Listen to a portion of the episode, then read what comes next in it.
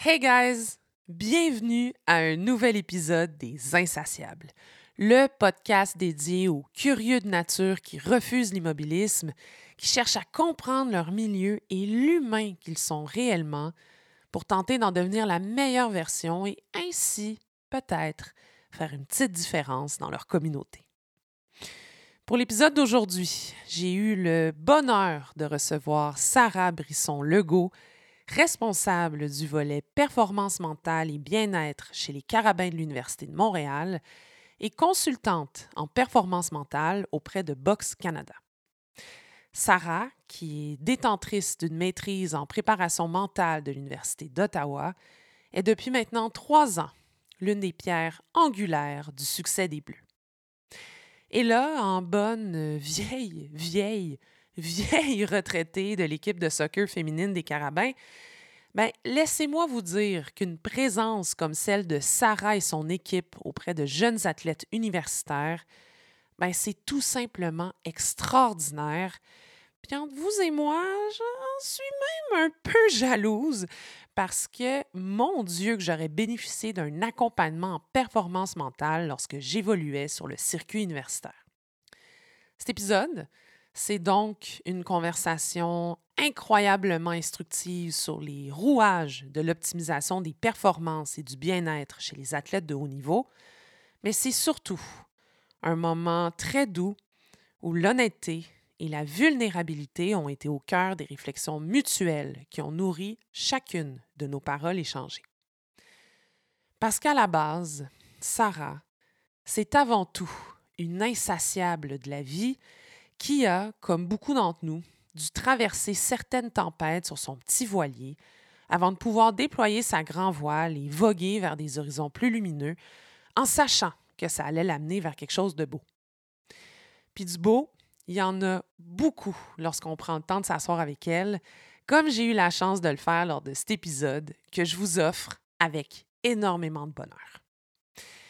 Et là, avant de vous laisser prendre le large avec Sarah, n'oubliez pas d'aller mettre un avis 5 étoiles sur vos plateformes d'écoute, soit Apple Podcast, Spotify et Google Podcast, d'aller aimer et liker les publications de la page Instagram et Facebook de l'émission at les insatiables podcast, d'aller jeter un petit coup d'œil à la page web de l'émission lesinsatiables.com et surtout d'en parler à votre entourage si vous aimez ce que vous entendez, parce que c'est vraiment de cette façon-là que ce petit projet prend de l'ampleur et continue de vous offrir du contenu de qualité.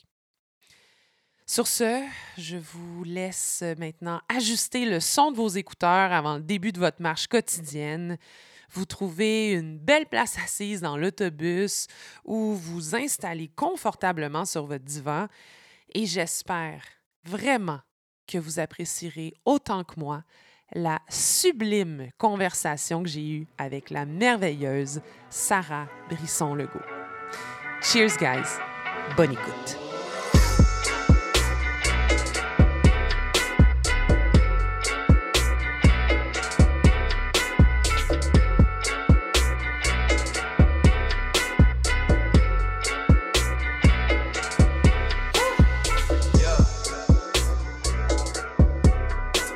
J'aimerais vraiment prendre le no fun, no gain. J'ai mm. tellement trouvé ça brillant.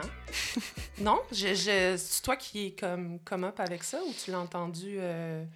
Ben écoute, je peux pas m'avancer pour dire que j'avais. J'ai jamais lu ça ailleurs avant parce que peut-être ça existe. Mm. Mais euh, non, c'était dans une séance avec une athlète, c'est une triathlète. Puis euh, on parlait justement de, de son purpose, son, mm. son, espèce de motivation interne. Puis elle disait, tu sais, qu'elle qu'elle voulait défaire des mythes un peu dans le sport de haute performance. Puis euh, elle a fait ça de sa vie. Là, elle va avoir sa carte pro prochainement. Fait qu'elle est comme à un haut niveau. Fait que donc, elle a quand même une visibilité un peu. Puis elle fonctionne beaucoup avec cette notion-là de briser le mythe du mm. no pain, no gain, puis qu'on peut avoir du plaisir, puis être dans la reconnaissance en faisant notre sport et aussi performer.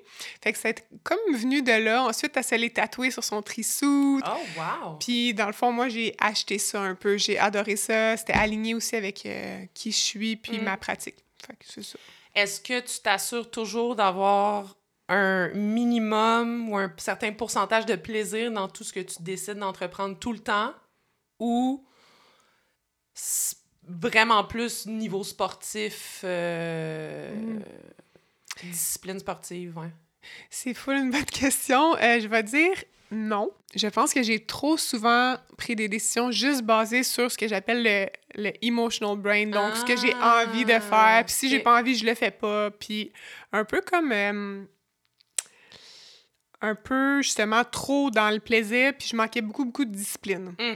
Puis dès que ça me tentait pas de faire quelque chose, je le faisais pas, mais donc ça a brimé aussi un peu mon, mon, progrès, mon avancement dans plein de domaines. Fait que je pense que dans les dernières années, je me suis challengée à faire des trucs qui me plaisent pas, mais que je sais qu'il va y avoir des émotions positives associées au après. Donc, c'est soit de la fierté d'avoir comme vaincu quelque chose, ah. etc. Mais fait que la réponse, c'est non pour euh, la partie plaisir tout le temps. OK. Mais tu euh, entraînes quand même ton cerveau à te dire qu'il va possiblement en avoir à la fin. C'est ça, exact. Je l'entraîne en fait à, tu sais, je peux donner un exemple super simple, mais mettons, quand j'ai commencé ma pratique de yoga, j'étais pas comme Wow, j'ai tellement hâte d'aller au yoga comme exemple d'autres sports. Mes amis qui écoutent le podcast, vous comprenez mon visage en ce moment quand elle parle de yoga. Ah, même chose pour la méditation, tu sais, c'est pas comme je suis quelqu'un d'intense, fait que ça a pas été naturellement, j'ai full hâte d'aller au yoga, let's go. Mais par contre, je venais à chaque fois, euh, avant ma pratique, me rappeler le comment je me sens après. Mm. Fait que ça, je l'utilisais parce que le, le, feeling après, c'était beaucoup, beaucoup de, de calme d'esprit, euh, beaucoup de bonheur, beaucoup de tempérance, de, de mm. paix. Fait que là, c'est ça, j'utilisais les émotions post-yoga comme rappel mm. pour me motiver à aller le faire, mais c'était pas du gros fun puis une envie particulière d'aller pratiquer. Mais ça, ça prend une certaine sagesse parce que honnêtement, si je me mets à 19 ans, me parler comme tu viens de le faire, avoir ce dialogue interne-là, je sais pas. Non? J'aurais jamais. À 19 ans, 19 ans là, j'étais mêlée comme un jeu de cartes. Ah ouais? jamais dit ça. Jamais, jamais. Ah ouais? Tu te considères comme une ado mêlée?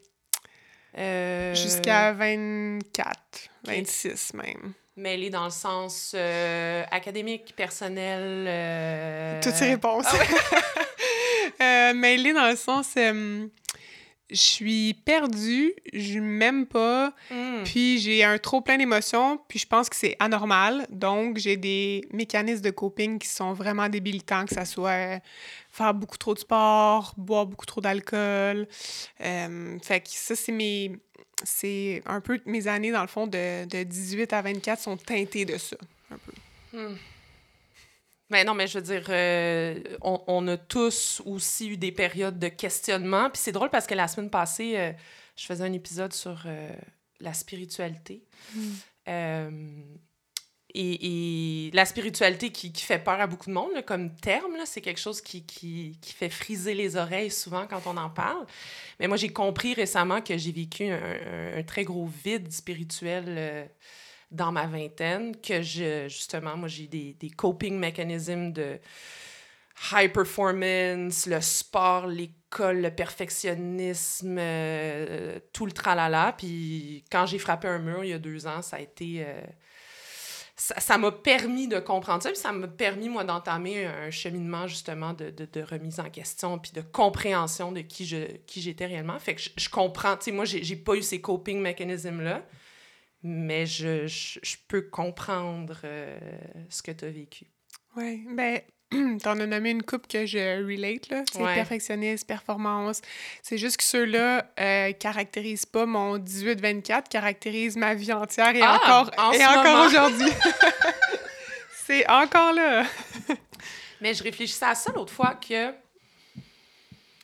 le perfectionnisme, ah, le perfectionnisme, qui m'a beaucoup fait de, de, de tort, mais d'un autre côté, qui m'a aussi amené énormément de positif dans ma vie, où j'ai pu accomplir euh, de très belles choses. Euh, c'est dur de trouver l'équilibre du perfectionnisme parce que j'ai l'impression que, tu sais, je te connais pas beaucoup, mais déjà, je peux comprendre, on en a un peu besoin, toi puis moi, de perfectionnisme pour être capable de, comme, avancer.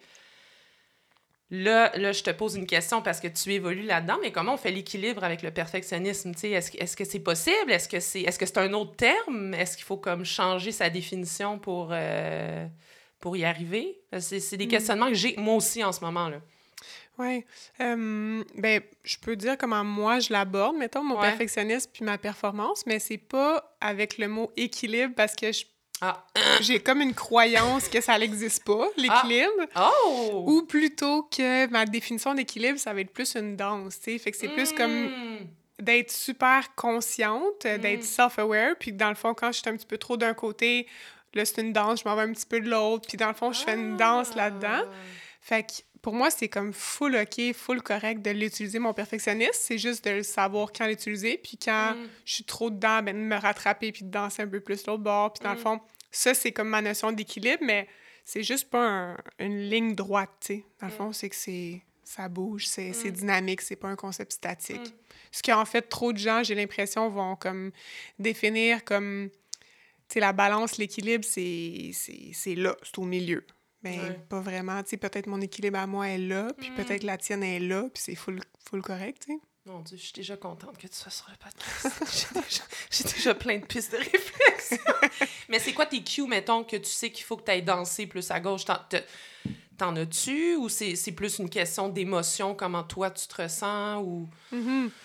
Bien, j'avoue que j'ai comme un, un, document, mettons, avec euh, des pistes pour m'attraper. Tu sais, exemple, ah! je sais quand mon perfectionnisme il est trop intense puis qu'il est pas sain, à mm. quoi ça ressemble, ça s'exprime de quelle façon? Fait que je mm. peux un peu plus m'attraper plus vite.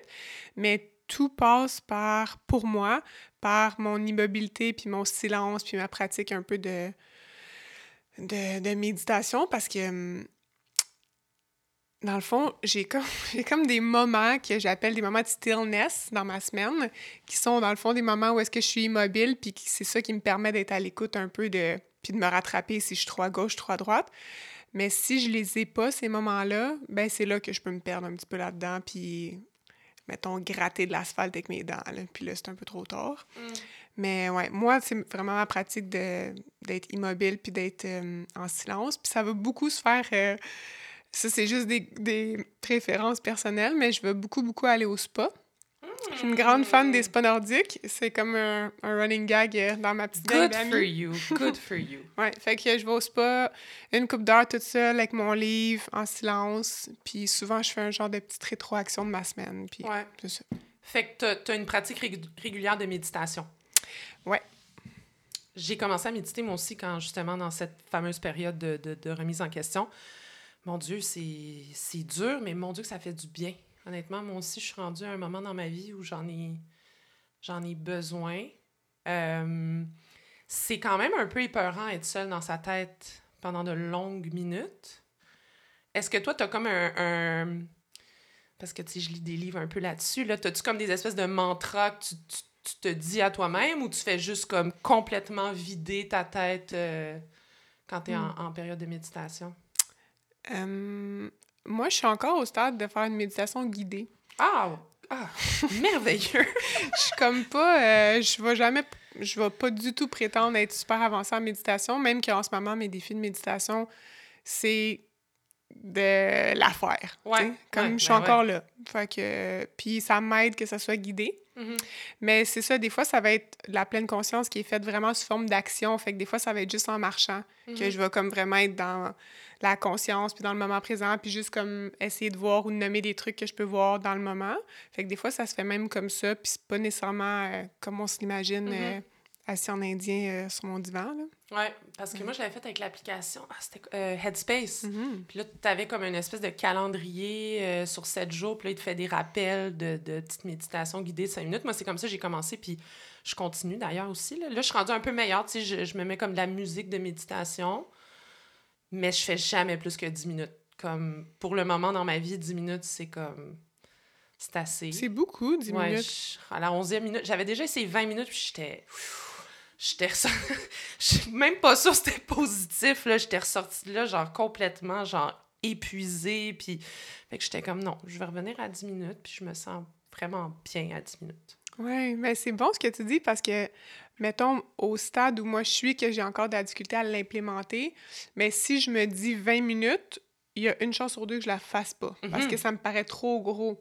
Fait que moi, ça va être souvent quand, quand ça fait un bout de temps que je l'ai pas fait puis que je veux retravailler à remettre le comportement Ouais. dans mon horaire, ça va être vraiment un start small. Puis Ouais. des fois, c'est comme des deux, des fois, c'est des cinq. Mm. Puis quand ça va bien puis que c'est réimplémenté, ben là, je peux aller à 10. Mais 10, c'est long. Là. Il y a des chances que ça prenne le bon. Moi, 10, c'est dans mon horaire. Ouais, j'essaie de le faire le matin.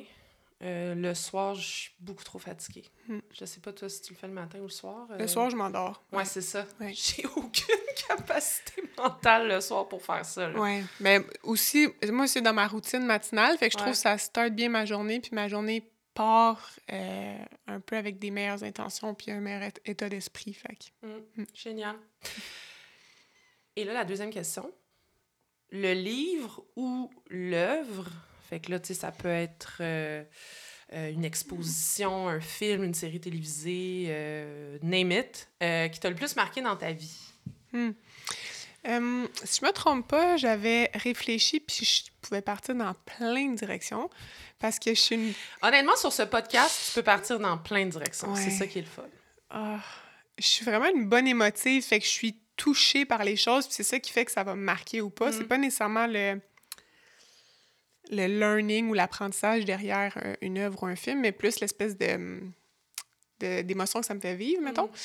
Mais euh, j'avais écrit Call to Courage, c'est un documentaire euh, d'une chercheuse... euh, ouais, chercheuse ou je sais pas comment appeler son Brené titre. Brown. Ouais, elle s'appelle Brené Brown, 100%. Je- C'était pas le nom que je cherchais, c'était Mm. le hum, recherchiste... euh, J'ai aucune idée c'est quoi son titre. C'est juste je la vois passer beaucoup dans les Reels Instagram puis TikTok. Les, quand t'as fait, quand dit des choses pertinentes, ça roule beaucoup sur mon Instagram, apparemment, mon algorithme. hmm. C'est comme ça que je la connais. Ben, sûrement, c'est un algorithme un peu de croissance ou de... Ouais, ouais, busted. busted. Euh, ouais, fait que dans le fond, elle, elle a un, un PhD. euh, sa recherche s'est concentrée sur la vulnérabilité, la honte, Mm. euh, le courage. Mm. Puis, euh, c'est ça, il y a un, un documentaire que j'ai écouté qui s'appelle Call to Courage il y a plusieurs années. Euh, puis, comme je t'avais mentionné, il y a- dans le fond, il y a ma vie avant puis ma vie après le documentaire. C'est Mm. l'effet que ça a eu À sur moi. Ouais. Vraiment. Puis dans le fond, le, le, le souvenir que j'éclaire de ça, parce que là, je l'ai écouté, je sais pas, 27 fois depuis, mettons. Ah ouais? ok. Ah ouais, ouais. Toi, quand t'aimes quelque chose, tu y vas à fond puis tu le réécoutes ou juste seul? Non, je suis ça? vraiment fatigante. Ouais, ouais, vraiment. La musique, mettons, je peux écouter 12 fois d'affilée la même chanson. Ah ouais? Ouais, vraiment. OK. Ouais. Super. Une, une bonne intense. Ah. mais ouais, ce documentaire-là est euh, Il est le- disponible où, hein? sur Netflix. OK. Puis il est encore là, ça fait vraiment longtemps qu'il est là. Mais ouais, fait que dans le fond, euh, dans ce documentaire-là, c'est un peu la notion d'être courageux puis de s'exposer Mm. au rejet. Puis elle explique, bon, il y a l'espèce de, de Man in the Arena, qui est la quote de Theodore Roosevelt, qui est super populaire. Puis là, elle parle un peu de, de, de show up, tu sais, de show up for Mm. yourself, puis que tu vas euh, te faire botter le cul, tu vas faire des erreurs, tu vas fail, tu vas tomber. Mais tout ça, c'est... Le reward est bien plus grand que ça Mm. parce que dans le fond, tu, tu, tu stand up pour toi-même, puis elle parle de courage, puis de s'exposer au rejet. Fait que c'est ça, moi, ça avait fait l'effet d'un d'un uppercut au visage parce que j'étais paralysée toute ma vie, en fait. Je faisais rien par peur de pas réussir ou je disais rien par peur euh, d'avoir un nom ou qu'on me juge, etc. Fait que ça a vraiment fait l'effet de euh, genre un petit coup de pied dans le cul, motivation Mm. de vas-y, puis c'est pas grave si tu trébuches. Puis à partir de là, on dirait que je me suis exposée à beaucoup de choses.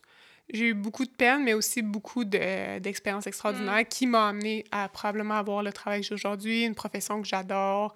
Euh, en tout cas, je pourrais, je pourrais en nommer. Mais tu sais, euh, j'ai stické là-dessus, tu as dit je ne faisais rien, mais je veux dire, ton rien est quand même sû- sûrement très sévère, là. Tu sais, dans le sens. je- Là, corrige-moi si je me trompe, tu as quand même été une athlète de haut niveau. euh, je veux dire, tu es quand même diplômée universitaire. euh, Mm.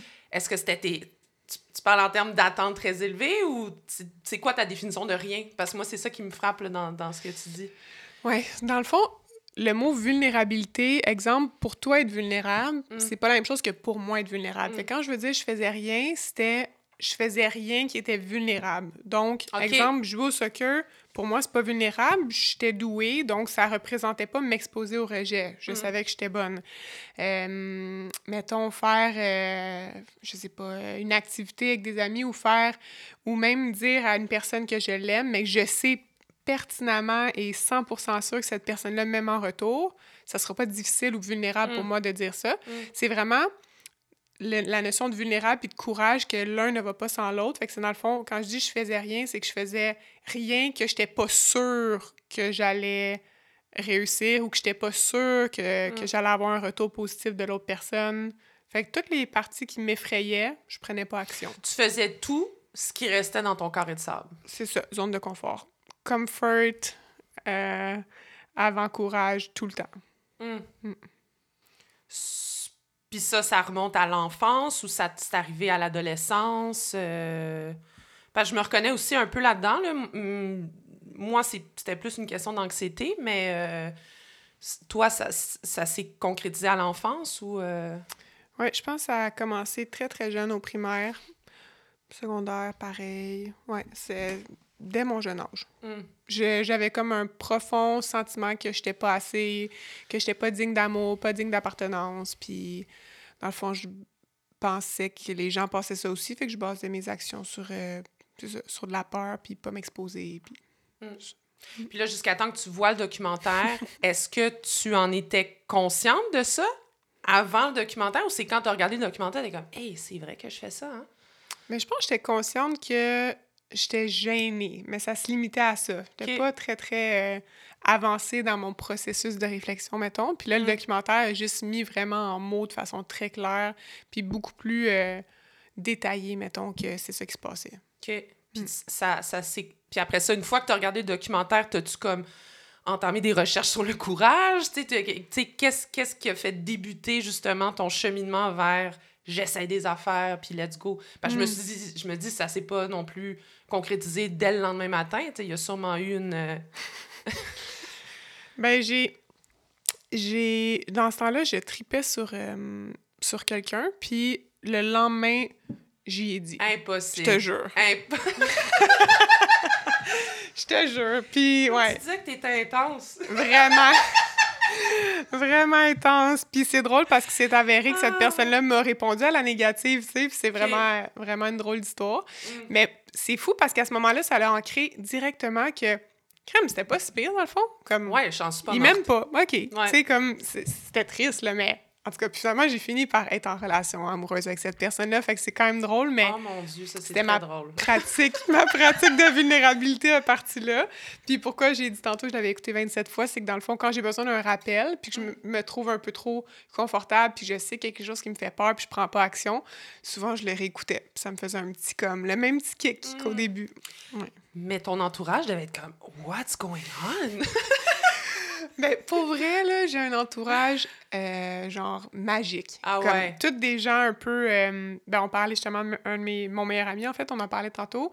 Puis c'est presque tous les gens qui m'entourent, c'est des gens comme ça. Fait qu'on on a tous euh, cette espèce de, de langage ou de vocabulaire ou d'expérience-là. Puis, c'était plus dans le souligner mon courage, puis super basé sur euh, une approche basée sur les forces, puis m'encourager à être Mm. out there, puis wow, t'es tellement bonne. Fait que c'était vraiment plus comme des encouragements puis du support. Ouais. OK. Puis là, tu, tu, tu- tu dirais-tu que t'es rendue bonne, là, que, t'es... euh, Je suis vraiment bonne. Ah ouais? Ouais, vraiment. Dans, dans le sens, t'es fière de toi, là, de... de... Je Je pense que je suis... Ben oui, je suis fière de moi, 100%. Puis je suis aussi vraiment bonne avec euh, être courageuse, être vulnérable, m'exposer au rejet. Ouais, vraiment, vraiment rendue Oh bonne. my God, mais c'est Mm. tellement inspirant. C'est trop cute. Tu devrais écrire une lettre à Brené Brown. Si tu le fais pas, je vais le faire, moi. Attends, fun fact, OK? Tu y as déjà écrit le lendemain du document.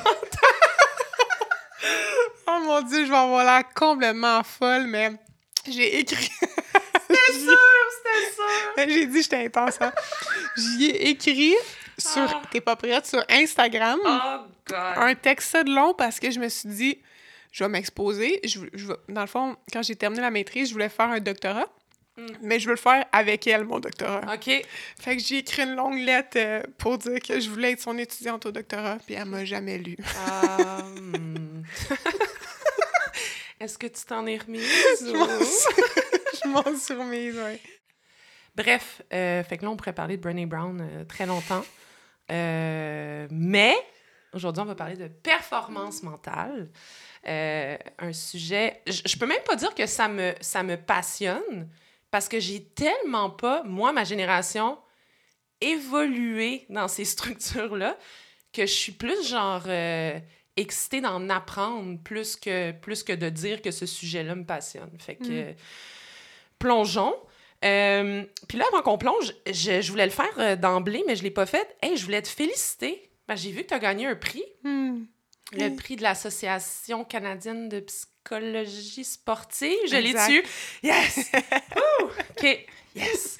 Mais c'est ça, euh. félicitations. Ben, merci. C'est huge!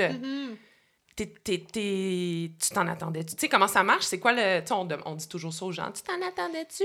Mais tu sais est-ce qu'il y avait, il y avait quand même eu un processus où on avait cogné à ta porte puis on avait dit peut-être que tu es dans les finalistes euh? non parce que dans le fond il faut remettre un gros gros document tout le monde postule puis euh, ben tout le monde beaucoup de gens postulent faut envoyer une lettre d'un coach, une lettre d'un athlète, puis une lettre d'un autre membre de l'association qui est déjà dans l'association canadienne. Puis. Euh, et là, et là, euh, parenthèse, euh, moi, je suis avocate de formation, fait que je vais poser la question poche juridique. Fait que là, tu fais partie d'un ordre. C'est une association, l'ordre est, comme beaucoup de professions, en développement. Ah! Ouais. ouais. il y a un ordre des psychologues, mais vu mm-hmm. que c'est pas psychologue et que c'est consultant en performance mentale. Euh, on fait partie de l'Association canadienne de psychologie du sport, mais c'est pas un ordre. OK. Savais-tu qu'au Québec, on est la nation dans le monde avec le plus d'ordres? Je te crois pour vrai. je savais pas, mais je suis vraiment surprise. C'est officiel. Oui, il y a des beaucoup, beaucoup. On aime ça. on, adore. Ça faire partie des ordres. Bref, alors, euh, l'association, fait que là, t'envoies des documents. Ouais des lettres euh, de recommandations, tout ça. Puis, mais tu sais, avant même de remplir le document, je me souviens d'avoir écrit à un collègue de travail qui euh, m'a enseigné à la maîtrise pour dire comme ça vaut-tu la peine que je perde mon temps avec ça? Ou tu sais, parce que il y avait tellement d'étapes. Puis le document est gros, puis c'est beaucoup de temps. Fait que j'étais comme, fais juste me le dire, tu sais, j'ai pas de doctorat, moi, en perfo mental. Fait que, puis, tu sais, il fallait envoyer nos articles scientifiques qu'on a écrits. Fait que j'étais comme, s'il y a pas de chance que je l'aille, dis-moi là, je vais juste mm. pas le remplir. Puis me dire, ah non, je t'encourage fortement à le remplir. Ça serait vraiment euh, une bonne idée avec ce que tu as réussi en début de carrière. Fait que je l'ai fait finalement. Puis. Euh, c'est quoi qui est considéré début de carrière? C'est comme 5 ans et moins? 3 ans et moins. 3 ans et moins. Oui.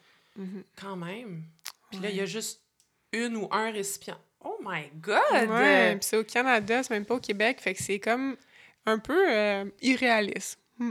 OK. Puis là, ça vient-tu avec des photos en front page du journal? Euh, oui, ça vient comme un article euh, que tu écris puis qui est publié dans leur, euh, dans leur revue. Ça vient, bon, avec un, un, prix aussi, un mm-hmm. certificat, un prix monétaire. Ben des affaires. c'est vraiment cool. Well mm-hmm. done. Merci. Là, mes deuxièmes félicitations. Oui, moi, je fais ça en début d'épisode. je flatte les invités dans le bon sens du poil. Hey, j'ai vu que t'as fait un demi-Ironman.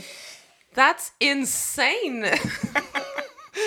euh, what? Ah, t'as stalké mon profil ben, Instagram. Ben, ben je veux dire, j'invite, je veux dire, du monde. Puis là, c'est fou parce que ma blonde, il y a trois semaines, elle a fait son premier triathlon, celui de Magog. Ah! Fait que là, ma blonde vient de faire son triathlon. Là, j'ai vu que toi, t'as fait un demi-Ironman. J'étais comme, oh my god, mais qu'est-ce qui se passe avec les gens? mais dis-moi en plus, euh, c'est fou. OK, ben, long story short, j'allais euh, probablement en faire un en septembre, celui de Montréal. C'était mon premier. Euh, mais je m'allais, je m'enlignais en fait pour faire plus le olympique, qui est comme mm. un genre 1.5 de nage, 40 de vélo, 10 de course. Puis euh, je suis partie pendant une grosse partie de l'été avec Box Canada en France, puis après ça, des, un voyage personnel aussi. Fait que je me suis pas full entraînée. Fait que j'étais comme en remise de questions si j'allais faire ou pas. Qu'est-ce que pas full entraîné? Ben, dans le fond, en vacances, je me suis pas entraînée. OK. Puis je suis partie- Vraiment, littéralement. Parce que des fois, il y a des gens qui disent ça, ils sont comme, ah, j'ai juste couru 10 km ce matin, puis je suis comme. Non, ouais, non, non. Ok. Des vraies vacances, euh, j'ai mangé, j'ai bu, j'ai pas fait beaucoup de sport. Puis, euh, à part, des petits hikes, mais même pas tant. Fait que, ouais. C'est correct, des vacances de même. Exact, C'est c'était vraiment parfait. Pour Ouais. vrai, full parfait. Euh, puis je suis partie euh, six semaines. Fait ouais. Oh, wow! Ouais. Toute seule? Euh, non, dans le fond, les deux premières semaines, c'est pour le travail. Ah oui, c'est ça, Box. Canada. Exact, Ok, en France. Puis j'ai profité du fait qu'on était déjà en Europe pour moi glisser mes vacances perso là. Nice. Fait que là, j'ai fait comme Corse, Italie, puis après ça, toute la, la côte basque. Ouais, c'était écœurant. Ah. Fait que je suis revenue, bon, ben, euh, c'est ça, pas entraînée. Mais là, j'ai, on, on se rappelle la petite parenthèse que je suis intense, hein, OK? Fait que là, hum, j'allais en fait encourager ma, mon, mon frère et ma soeur, sont jumeaux, ils ont un an plus jeune que moi. Donc, ton année. Euh, puis eux, ils se sont entraînés. En fait, ma soeur, ça fait, long, ça fait une couple d'années qu'elle s'entraîne pour ça. Puis là, c'est le premier, la première fois qu'elle faisait un demi-Ironman. Puis mon frère, qui a un ego, là, c'est des familles, cette histoire-là. ben, mais là, dans le fond... Hey, moi, si ton frère écoute, j'ai rien dit, hein. C'est pas moi. je- Ben non, c'est correct, il le sait. C'est connu. J'en ai un, moi aussi, là. Ouais, c'est ça.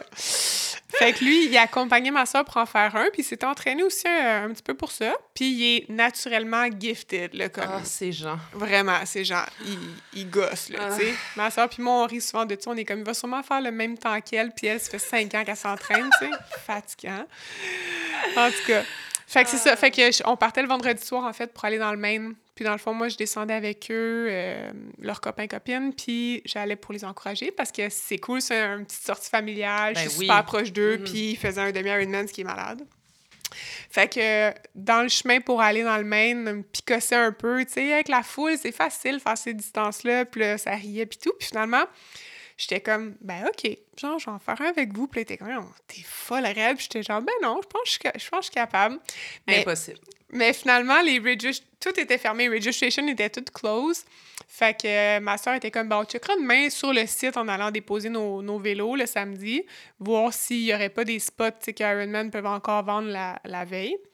Mais tu sais, honnêtement, j'y croyais pas du tout. Fait que j'étais comme, parfait, je vais le faire, let's go, tu sais. Mais dans ma tête, c'était sûr que ça se faisait pas. Ouais, ouais. Puis tout le monde à qui j'avais écrit dans la communauté, parce que j'ai beaucoup d'ath- d'athlètes euh, avec qui je travaille qui sont des triathlètes, m'avaient dit comme Ironman sont super sévères, tout est fermé. C'est impossible aussi de transférer un, un dossard Mm. puis de payer pour. Fait que, oublie ça. Euh, sauf une athlète qui m'avait dit essaye-les demain, ça se peut. Fait que, comme de fait, le lendemain, il est comme, je sais pas, une heure l'après-midi. Puis on arrive pour déposer leur vélo, puis je demande, tu sais, à, à l'accueil. Puis elle est comme, yeah, il y a des spots de, de, de restants, là, c'est pas sold out. Fait que tu peux en acheter un, là, tu sais, c'est genre 600 US, euh, passe ta crédit, là, comme. Fait que j'étais genre, oh my god. Puis là, mon frère et ma soeur sont à côté de moi, fait que je peux pas vraiment rien dire. Fait qu'ils sont comme, ben parfait, vas-y, tu sais, paye. Fait qu'ils me donnent mon petit casse de bain, puis euh, t'es parti, mais genre, j'ai jamais nagé en eau libre.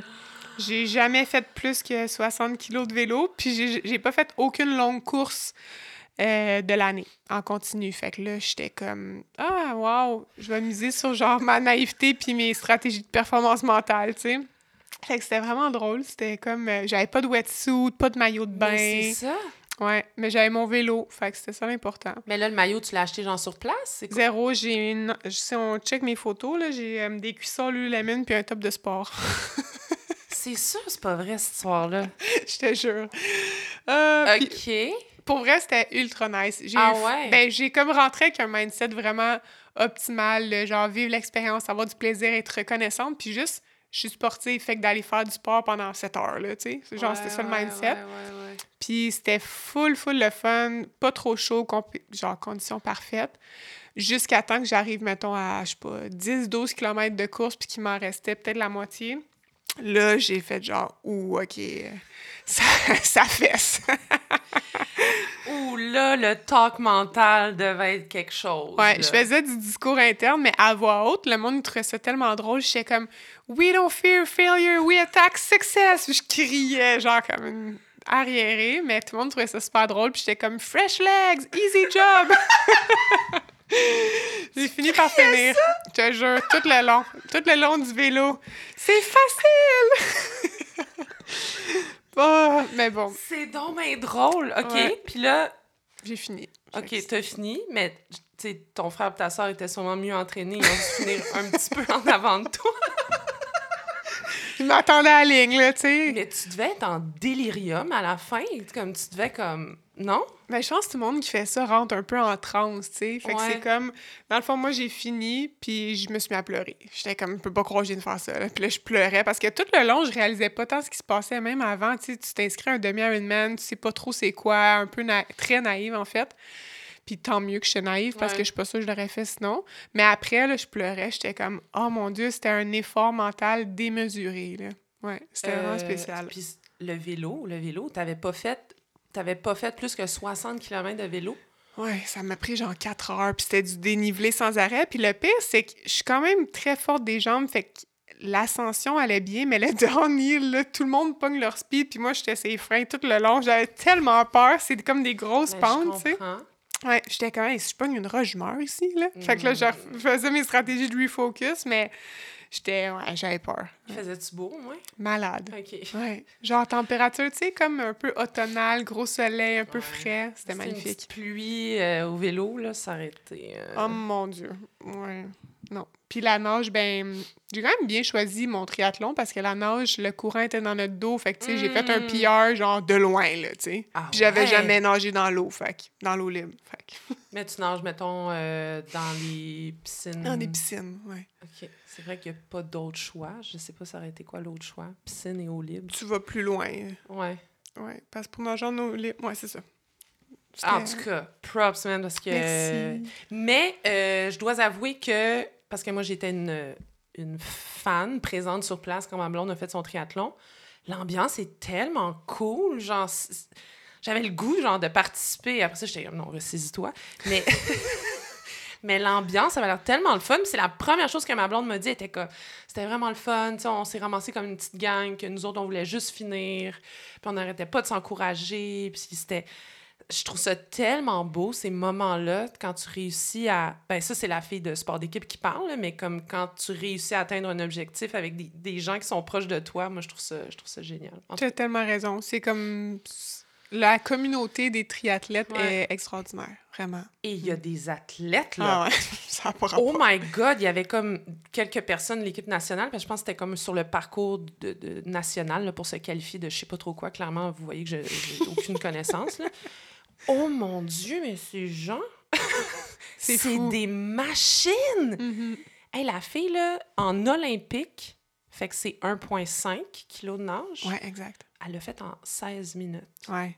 Ben, juste te donner une idée. Quoi? Quoi? ma, mettons, ma soeur a fait son 1,9 en 16 minutes. ouais, ça n'a pas rapport, là. Ouais. Mais parce qu'il y avait du courant dans le dos, tu sais. Mais oui, c'est des, des, des machines, là. C'est fou. Oh my God! OK, mais c'est ça, mais ta soeur a fait ça comme régulière. Tu sais, elle s'entraîne, là. Elle s'entraîne, oui. Euh, ouais. C'est pas une professionnelle en triathlon, mais elle s'entraîne puis elle est vraiment, vraiment, vraiment douée. Mais le courant aidait. Moi, je l'ai fait en 22, mon 1.9, puis je suis pas du tout une nageuse. Là. Ça l'aidait vraiment beaucoup. Là. Ouais. Oh, ça, ça remet... Euh, quand tu te considères athlète, puis tu vas voir des triathlètes, t'es comme... Ah. J'étais comme, oh, je vais peut-être faire un demi-marathon cette année, mais là, tu sais, je vois ça, je suis comme, OK. Euh, c'est ça, on va revenir sur la performance mentale. Le sujet euh, qu'on va aborder aujourd'hui. Euh, puis là, avant qu'on parle de ça, je pense que ce serait cool que tu nous parles de tes postes actuels, où tu travailles, puis aussi, c'est quoi un peu ton background d'athlète, puis ton cheminement académique qui t'a mené à être où tu es en ce moment. OK. Mes postes, ça va être facile. Dans le fond, j'ai un poste temps plein à l'Université de Montréal. Fait que je suis. Le, titre, ça s'appelle responsable du programme de performance mentale et bien-être au sein des équipes Carabin. Fait que ça, c'est vraiment mon temps plein qui est là. Euh, j'accompagne dans le fond les équipes Carabin dans la performance mentale puis euh, le bien-être. Puis je pense que c'est intéressant que tu mentionnes que c'est quand même récent là, que, que, ça existe. Mm. C'est pas. Euh, oui. Avec la COVID, dans le fond, ils ont eu. Euh, beaucoup d'entreprises ont eu des budgets un peu débloqués pour tout ce qui touchait à la santé et bien-être. Euh, puis moi, dans le fond, j'étais déjà au sein des Carabins, mais seulement avec golf et football. Puis ils ont créé ce poste-là euh, pour l'élargir, en fait, puis étendre cette offre de service-là aux autres équipes. Fait que props à, l'Université de Montréal pour ça, parce que c'est hum, probablement une des seules universités au Canada qui ont une ressource à temps plein là-dedans. Go Carabin, go. Vous remarquerez que j'invite juste des gens carabins sur ce podcast aussi. Hein. Euh, J'adore. Euh, puis c'est ça. Puis l'autre, en fait, l'autre poste, c'est euh, consultante en performance mentale aussi, mais c'est avec Box Canada. Donc ça, c'est au Mhm. stade olympique. Puis, euh, c'est ça. Donc, il y en a un que c'est des étudiants athlètes universitaires, l'autre, c'est au niveau international, fait que c'est cool. Euh, c'est un niveau national, fait que c'est différent, ça m'amène à voyager plus. C'est en anglais aussi.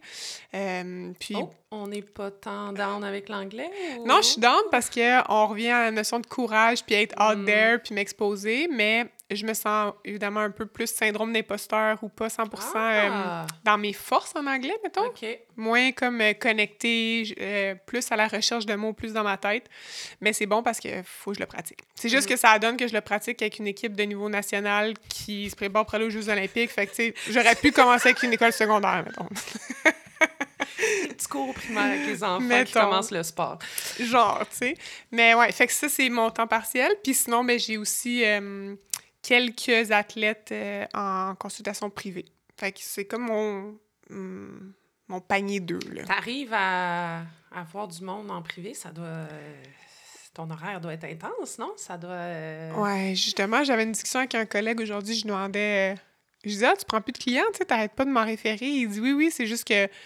If it's, a- if it's not a hell yes, it's a hell no. Comme, moi, c'est comme ça je fonctionne. J'étais comme, Ah. wow, je vais prendre un exemple sur toi. J'ai vraiment, vraiment, vraiment de la misère à dire non.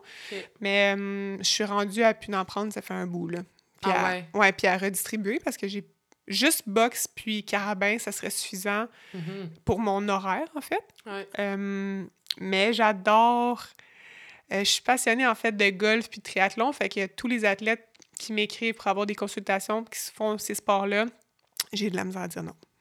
Fait qu'il y a un petit peu de discrimination vers les autres sports. Un petit peu, ouais. Ouais, Mais en même, temps, je, assumé. en, en même temps, je fais les, je fais les autres sports à temps plein aussi. C'est correct, c'est correct. On voit que le soccer n'a pas beaucoup d'amour, mais euh, Euh. on, on- on l'accepte. Mais on je travaille soccer carabin, par exemple. C'est correct, c'est correct, Sarah. On, va en revenir. Euh, mais juste, fait que les gens qui, qui demandent, ben là, ils t'en prennent plus, là, mais les gens qui te demandaient des consultations en privé, c'était sur référence, tu sais, comment, je veux dire, c'est n'importe qui qui peut fait cogner à ta porte. T'avais-tu comme un standard de faut que tu sois à tel niveau pour venir me voir ou... euh, Non, du tout. C'est vraiment tous les niveaux, tous les âges. Euh, C'était beaucoup des références, mais beaucoup. euh, je suis comme chanceuse, entre guillemets, avec la visibilité avec les carabins puis avec Box Canada. Fait que je, reç- je reçois euh, quand même beaucoup de demandes parce qu'en plus, c'est super mis de l'avant comme euh, Mm. aspect dans le sport en ce moment. Fait que euh, c'est très in, c'est très in. Très in, ouais. Surtout que là, t'es rendu une superstar dans le domaine. Fait que là, peut-être avoir pas mal de monde qui vont Oh. cogner à ta porte. Ouais, c'est ça, pratique-toi à dire non tout de suite. Je pense que. Mhm. Je pense qu'il va y avoir pas mal de monde qui va venir. Puis là, c'est ça, ton background d'athlète. Ouais. Ça ressemble à quoi?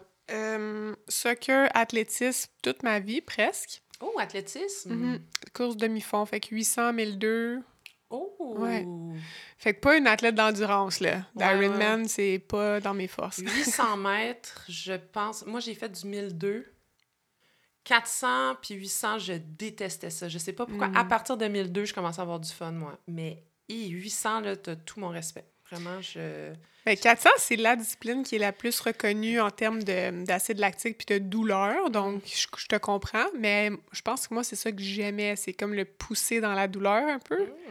Mm. Ouais. Puis, euh, voir la ligne d'arrivée, t'as juste un tour à faire. Ouais. Je trouvais ça cool. Mais je trouve que t'as même pas le temps de te parler. Tu sais, t'as même pas le temps de te bâtir. Tu sais, mettons, le 1002, s- t'avais le temps un peu de... C'est ça, réfléchir à ta stratégie, évaluer ça. OK, c'est qui le monde autour de moi? Le 400 puis le 800, je trouve que ça allait tellement vite, puis t'étais tellement en douleur. Aucune possibilité de, de, justement avoir cette conversation interne avec toi-même. Moi, je pense pour ça que je trouvais ça vraiment difficile. C'est intéressant parce que ça me fait penser, puis je pense que je l'avais jamais vu de même, mais on se rappelle que mes années d'adolescence et d'enfance sont caractérisées par moi qui veux pas sentir mes émotions. Fait que 400, 800, euh, Ah! je pense à rien, tu sais. OK. Ça gèle, entre guillemets, un peu, là. Ah, mais c'est bon, ça! Puis, tu sais, moi, j'avais besoin d'être en contrôle. Puis, j'ai l'impression que j'étais Mm. en perte total de contrôle dans le 400 mètres parce que je, je pouvais zéro établir une stratégie. J'étais comme, bon, ben, ça va être douloureux, puis je sais pas Mm. comment gérer ça. Mais là, ça, c'est-tu comme le. Tu sais, tu disais tantôt euh, anxiété, puis l'anxiété, ça s'exprime souvent par du contrôle. Ça peut être ça? Eh oui, c'est sûr, c'est ça. Ah, Ah c'est bon. J'ai beaucoup de problèmes avec ça, mais euh, on en reviendra plus tard. Euh, fait que c'est ça, fait que t'as fait soccer, athlétisme. Ouais. Euh, déchirer mon ACL droit. Ensuite, j'ai fait l'opération. L'année suivante, j'ai déchiré le ACL gauche. Et Euh, les filles carabins qui écoutent, euh, elles s'en allaient jouer pour euh, les citadins. juste, juste vous mettre en contexte. Fin de la parenthèse. Ouais, c'est Aïe, correct. aïe. Correct. Mais le ACL, qu'est-ce qui se passe? Là, tu- je sais que t'es pas... euh, Ben, en fait, t'as un bac en, en kin. J'avais ouais. vu ça. Mm. Que se passe-t-il avec les genoux chez les filles au soccer? Que- que- que- Qu'est-ce qui se passe? C'est terrible. On se blesse toutes.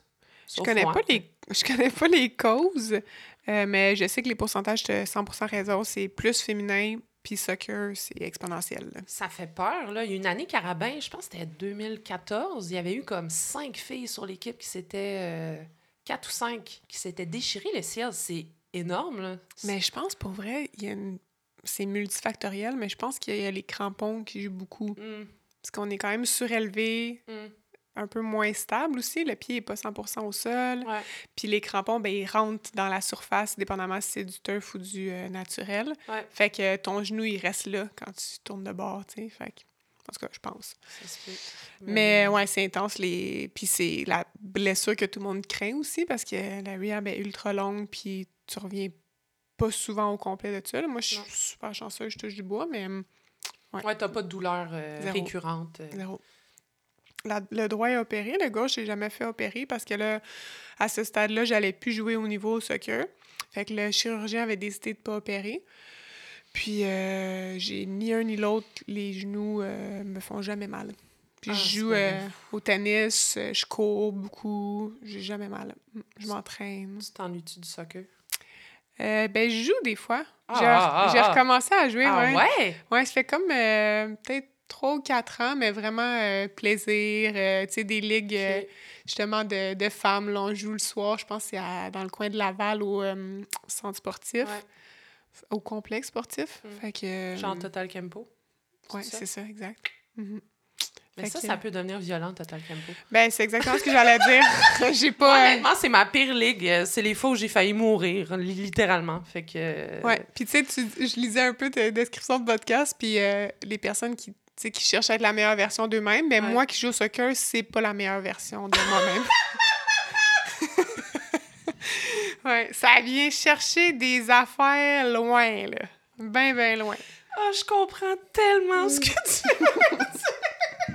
C'est drôle parce que là, moi, j'ai arrêté de jouer au soccer parce que j'ai eu cinq commotions cérébrales. Oh, là, OK. Ouais. Mais euh, ouais, j'ai arrêté de jouer. Mais là, je coach. Fait que je coach mes, mes anciennes amies carabins. Mm. Fait qu'on s'est fait une équipe.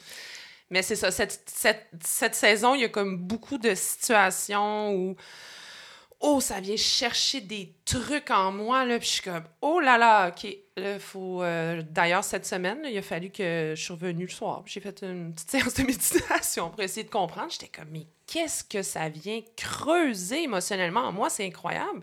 Je comprends pas, en fait. Je, je sais pas si toi, tu peux l'expliquer, là. Je...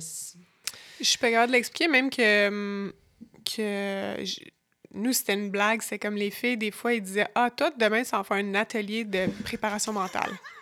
Comme la même fille qui vient de pogner un carton rouge parce que t'as traité une autre personne de tous les noms possibles. C'est comme- Ah ouais, toi, t'étais dans le verbal. J'étais dans tout, genre dans Ah le ouais? verbal, dans, dans l'antisportif, dans les coups de pied quand le ref regarde pas. C'était une catastrophe. Ah ouais, ado, tu devais être quelque chose quand même sur un terrain.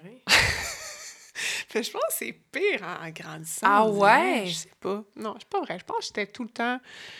En fait, c'est ça. Dans le fond, tu sais, on, on revient à mon parcours d'athlète, dans le fond, puis parce que ça, ça fait une belle boucle, c'est que soccer, mes défis mentaux, c'était aucune régulation d'émotions.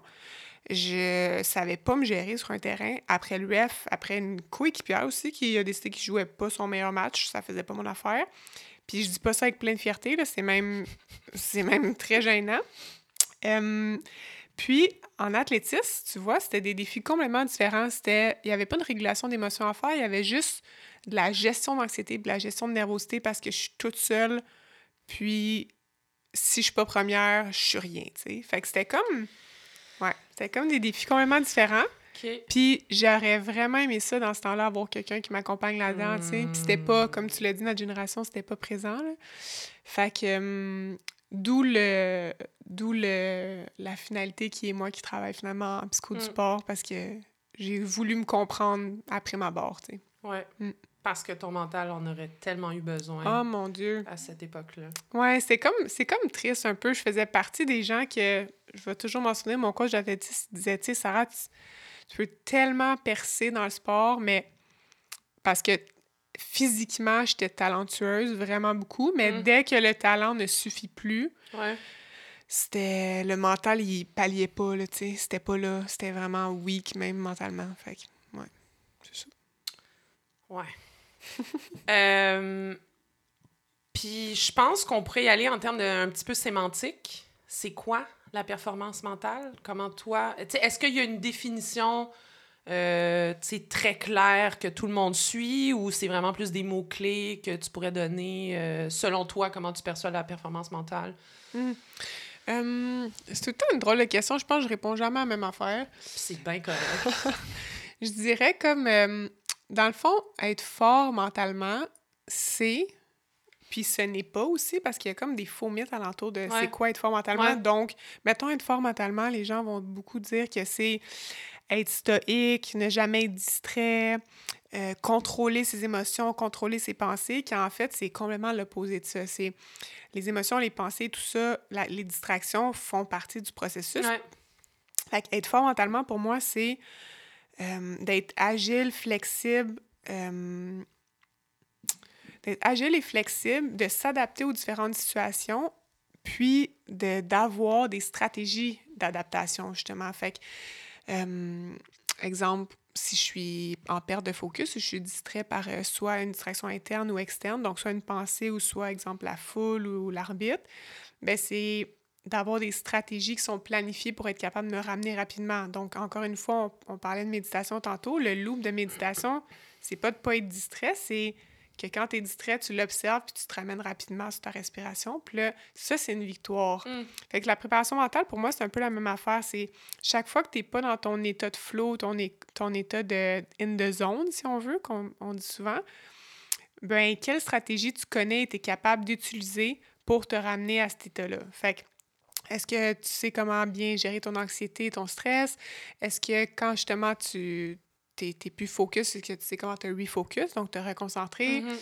Est-ce que, hum, tu sais, il y a beaucoup de, de tout ce qui est comme hum, confiance en soi, de mm-hmm. résilience, de comment tu vas faire face à l'adversité. Je peux partir dans plein d'habiletés, mais ouais, c'est comme ça que je le résumerais. Ben, je trouve ça, c'est très bien. c'est très bien résumé. Puis moi, j'avais, j'avais, j'ai fait mes recherches, évidemment, comme je t'avais dit, pour avoir l'air trop niaiseuse euh, en, en t'ayant devant moi. Puis moi, j'avais vu une définition, je pense que c'est l'Institut canadien, euh, c'est un Institut canadien pacifique. En tout cas, je, je, remettrai le, le, lien exact dans les détails de l'épisode. Euh, ça disait que c'est de développer des habiletés mentales, des stratégies, puis des processus process pour atteindre des niveaux de performance optimale, de bien-être, puis de croissance, épanouissement personnel. Hmm. Puis là, ce que j'ai aimé, moi, j'ai vu processus.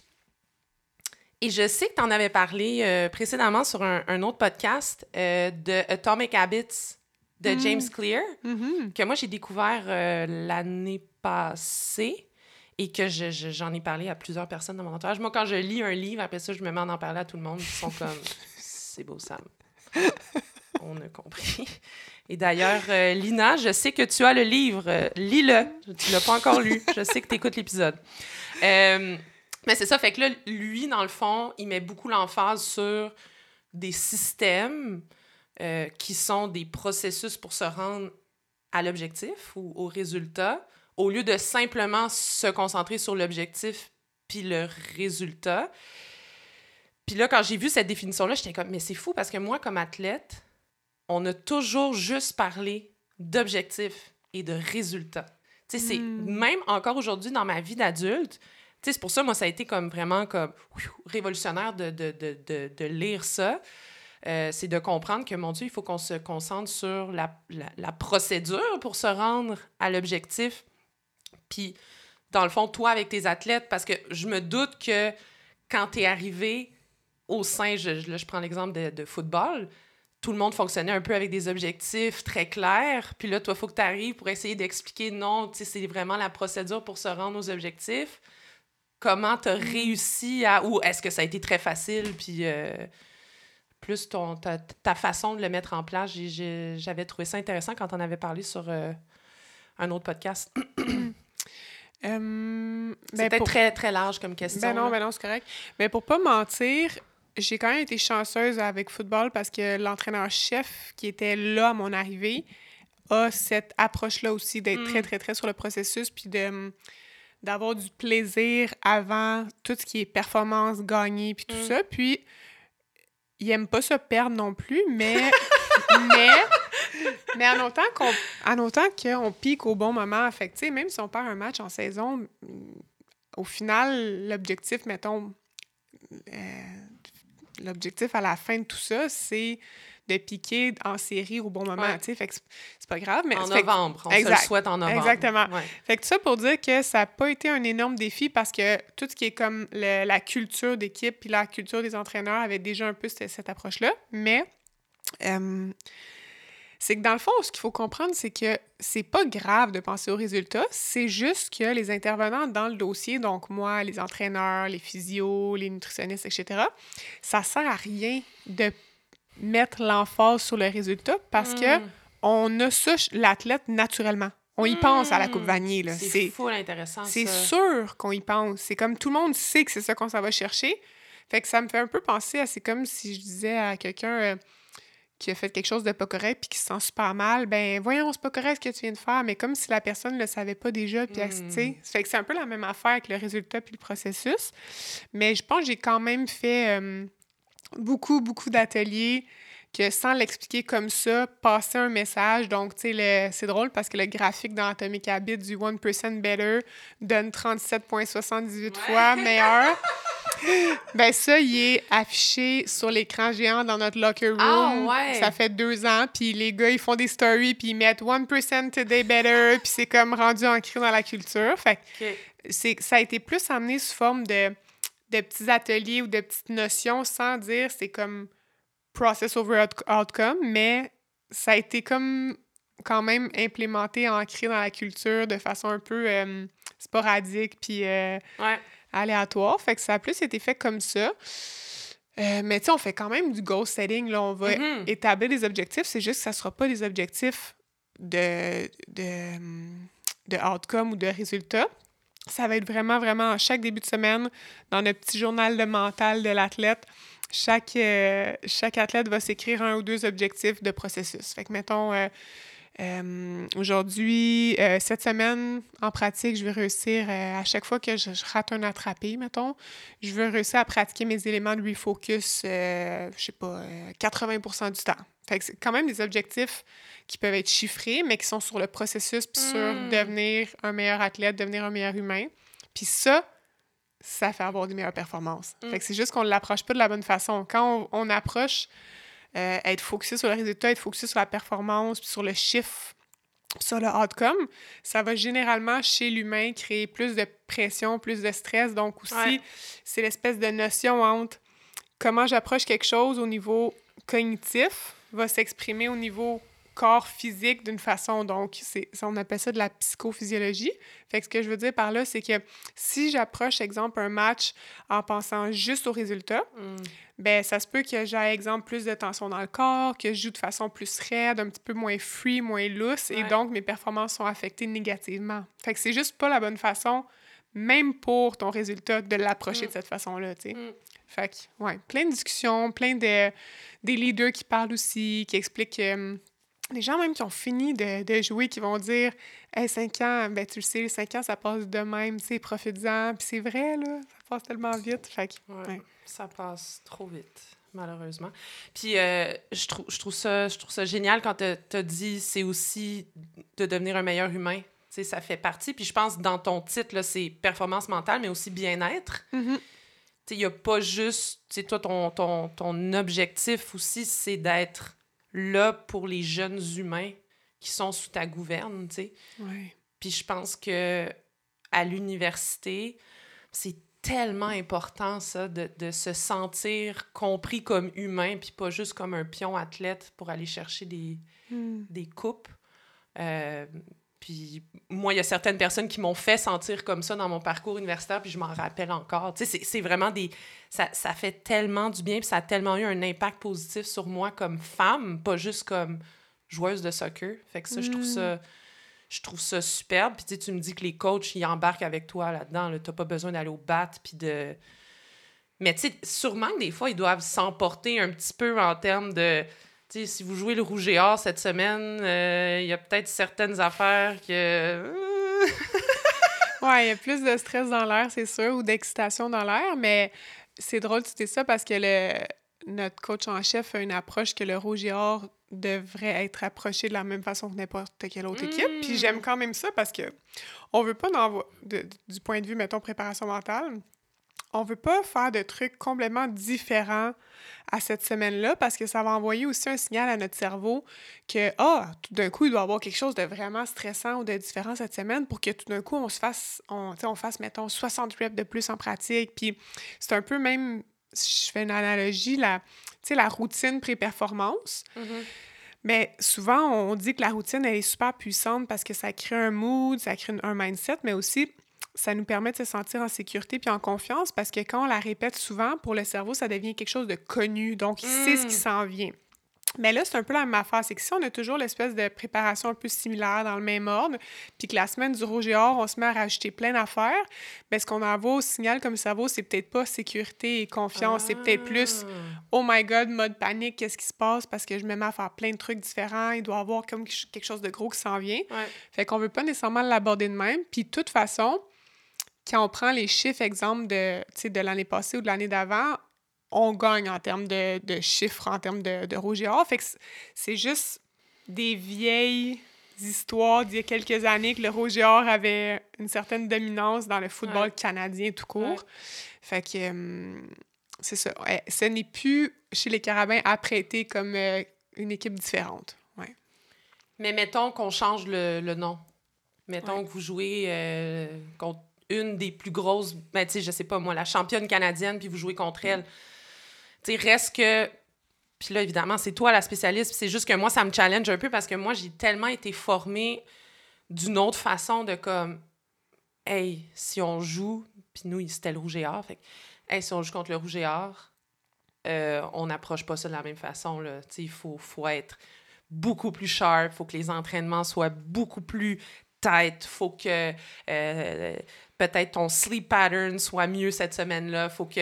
Fait que, tu sais, je- fait que vous, jamais, jamais, tu vois comment je suis challengée, je suis Mm. comme, ah, OK, mais là, les gars, ils prendront peut-être pas ça au sérieux, mais tu sais, d'une autre façon, c'est peut-être de leur faire confiance aux gars qui vont prendre ça au sérieux. Ben, je t'entends, mais c'est ça, c'est vraiment même, il va répéter souvent à la gang d'entraîneurs avec qui euh, on travaille que c'est que si nous, on ressent du stress supplémentaire ou de la nervosité parce que c'est le rouge et or, ben de jamais le faire sentir aux athlètes parce que ça doit être absolument traité comme un égal. Et puis, tu sais, le le meilleur exemple, c'est ma première saison avec les Carabins. On est 3-0 contre le rouge et or. On a gagné tous les matchs. Puis, euh, on a perdu contre Concordia, qui, entre guillemets, si on, on y va avec la, la, Ouais, ouais, la ouais. mentalité que, que tu viens d'expliquer, on devrait le prendre plus à la légère, tu sais. Mais pourtant, on a réussi à perdre contre eux. Fait que dans le fond, moi, je suis de la mentalité que tout le monde devrait être pris de la même façon, Ouais. sauf en termes de game plan puis de stratégie. C'est Mm. sûr qu'on crée des nouveaux jeux pour certaines équipes selon leur formation Mm. puis tout, mais sinon, dans le, au niveau mindset, ben ça devient hyper dangereux si on s'ajuste selon l'équipe parce que l'idée, c'est qu'à chaque semaine, on donne un effort optimal qui est de 100% Fait que ça soit un- une équipe en rouge ou en vert en face de Mm. nous, tu sais. Mais je comprends d'où ça vient, ta, ta Ah, résistance. ouais. Ouais. Mais, mais, mais toi, mais tu dois quand même voir que les gars, il y a peut-être une ambiance qui est différente dans le vestiaire cette semaine-là, que eux-mêmes, ils savent que ça s'en vient sans que tu aies à leur dire, right? Je, je, je- non? Mm. Ben, sûrement. Sû- euh, probablement. Je pense qu'ils sont. C'est dur à dire parce qu'ils sont tellement excités de jouer au football à chaque semaine, tu sais. Fait que c'est comme ils ont huit matchs en saison, c'est tellement pas beaucoup. Fait que d'après moi, ils sont c'est excités vrai, autant hein. à, à Concordia qu'à. à- Mais j'avoue que jouer le stade à Laval, c'est quelque chose. Il y a 14 000 personnes, il y a un petit stress d'excitation dans Mm. l'air. Puis ça, c'est fébrile, puis on le sent, 100 Mm. Mais euh, sinon, je sais pas si j'ai vu des nuances. Mm. ouais. C'est quoi ta, ta routine game day, toi? Comment ça fonctionne? Euh, T'es-tu présente euh, sur les lignes de côté? T'es-tu... T'as-tu comme un, un petit bureau à part qui te donne? Puis genre, euh, tu sais, comment ça, comment ça fonctionne? Euh, ouais, je suis présente sur les lignes de côté euh, avec les entraîneurs, dans le fond, puis j'arrive toujours euh, une heure et demie, deux heures avant le match, quand les gars arrivent aussi, parce que dans le fond, on a comme une, une routine mentale avant. Oh! Ouais, ok. fait qu'on fait une petite routine mentale euh, sur le terrain, comme une respiration pleine consciente. Une fois qu'on est dans le vestiaire, avant qu'on sorte, il y a une mini-routine aussi de 2-3 minutes qu'on fait toute l'équipe euh, ensemble, qui est une activation mentale. Puis que la tu même gères, toi, là. C'est toi qui... on- je la bâtis, dans le fond, un peu en connaissant l'équipe. là. Fait que c'est, mettons, il y a une- toujours une chanson. Fait que c'est pas moi qui vais choisir la chanson, mais je vais solliciter un peu l'équipe de leaders pour trouver, puis je vais la bâtir alentour de, des éléments de préparation mentale qu'on a déjà vus. Comme là, on va en voir parce que le camp commence. Puis une fois que je vais avoir comme bien saisi l'équipe, puis parler avec une couple de leaders puis de coach, je vais bâtir la routine qu'on va faire avant le match, qu'on va faire à la mi-temps. Puis, euh, sinon, sur le sideline, euh, à part quelques gars qui vont venir de temps en temps me glisser un mot comme « Hey, je me sens vraiment plus stressée », fait que là, je vais prendre un petit comme 3-4 minutes, faire un, un petit, euh, une petite communication avec eux, mais sinon, sont, à ce stade-ci, sont rendus très autonomes, puis j'ai pas un grand rôle euh, en match. Plus, je suis contente d'être là, de les supporter, puis euh, ouais, ouais, puis c'est ça. Ben, il doit avoir quelque chose de rassurant aussi de te voir là pour les gars. Pour certains, je pense que oui. Mhm. Parce que sûrement que tu dois être en... En tout cas, je, je parle peut-être pour moi. Moi, il y aurait quelque chose de rassurant de te voir parce que tu fais tellement de travail avec eux en termes mental. Je sais pas, tu... Hmm. Ouais, des fois, je me dis peut-être ça l'agit juste comme rappel aussi. Tu sais, ils me voient et sont comme Ah, c'est vrai, j'ai ça que je peux faire, que Mm. Sarah l'a parlé ou. Fait que comme un petit rappel visuel. Il y en a pour qui peut-être c'est rassurant. Tu sais, j'en ai un en tête qui, avant chaque match, lui, il a comme à- une espèce de petite routine qu'il a, il a associée dans son cerveau que quand il me parlait, son match allait bien. Fait qu'il vient me dire comme une coupe de mots. Il me dit qu'il est stressé, puis je, l'écoute, je l'entends, je normalise Mm. son stress, puis il est parti. Puis... Fait que je pense que chaque gars, il y en a aussi pour qui ça fait rien du tout, puis c'est bien correct, tu sais, c'est- chacun a leur petit truc, mais il y en a peut-être que c'est rassurant, c'est vrai, peut-être. Puis là, le camp va débuter sous peu. Une semaine. Euh, fait que là, toi, ça a l'air de quoi ton travail auprès du groupe là, durant le training camp? Euh, j'ai des ateliers, beaucoup de... hum, On bâtit, dans le fond, les, les habiletés mentales, mais les outils qu'on va utiliser cette année. Fait que, euh, au camp de printemps, c'était beaucoup, beaucoup des ateliers de... hum, Je donne du knowledge, tu sais, voici des stratégies, voici c'est quoi la prep mentale, on remet l'équipe à niveau parce qu'il y a des recrues. Puis là, au camp, là, qui va commencer en août, c'est vraiment, euh, OK, notre routine mentale, Mhm. on la bâtit pour les matchs. Euh, ça, c'est notre geste ou notre euh, mot ou notre euh, action de refocus pour cette année. Puis là, on va le pratiquer sur le terrain, on va faire des simulations, des trucs comme ça. Fait que beaucoup plus pratique. Puis après ça, quand la saison commence, c'est euh, de façon hebdomadaire. En fait, il y a toujours un atelier lundi en début de semaine, puis un le vendredi juste avant le match. Puis chaque atelier a un purpose différent. Avec le lundi, on revient sur le match d'avant, sur ce que les gars avaient à travailler mentalement. Puis on explique euh, une habileté ou quelque chose qui, a- qui a à être peaufiné. Puis le vendredi, c'est un atelier très, très... euh, ce qu'on appelle comme dopage psychologique. Fait qu'on va comme faire un petit exercice de doper ou de booster la confiance Hmm. pour le lendemain pour qu'on rentre avec une confiance qui est un peu plus inébranlable dans le match du samedi. Parce que toi, j'en déduis que tu dois faire énormément d'observations, comprendre comment le groupe fonctionne, parce que tu sais, tu dis les choses à travailler.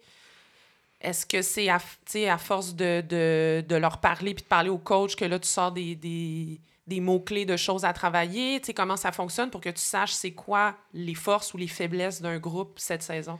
Mais il y a des questionnaires qui sont souvent utilisés, Ok. tu sais, qui permettent de sonder puis de faire un portrait général de, de l'athlète.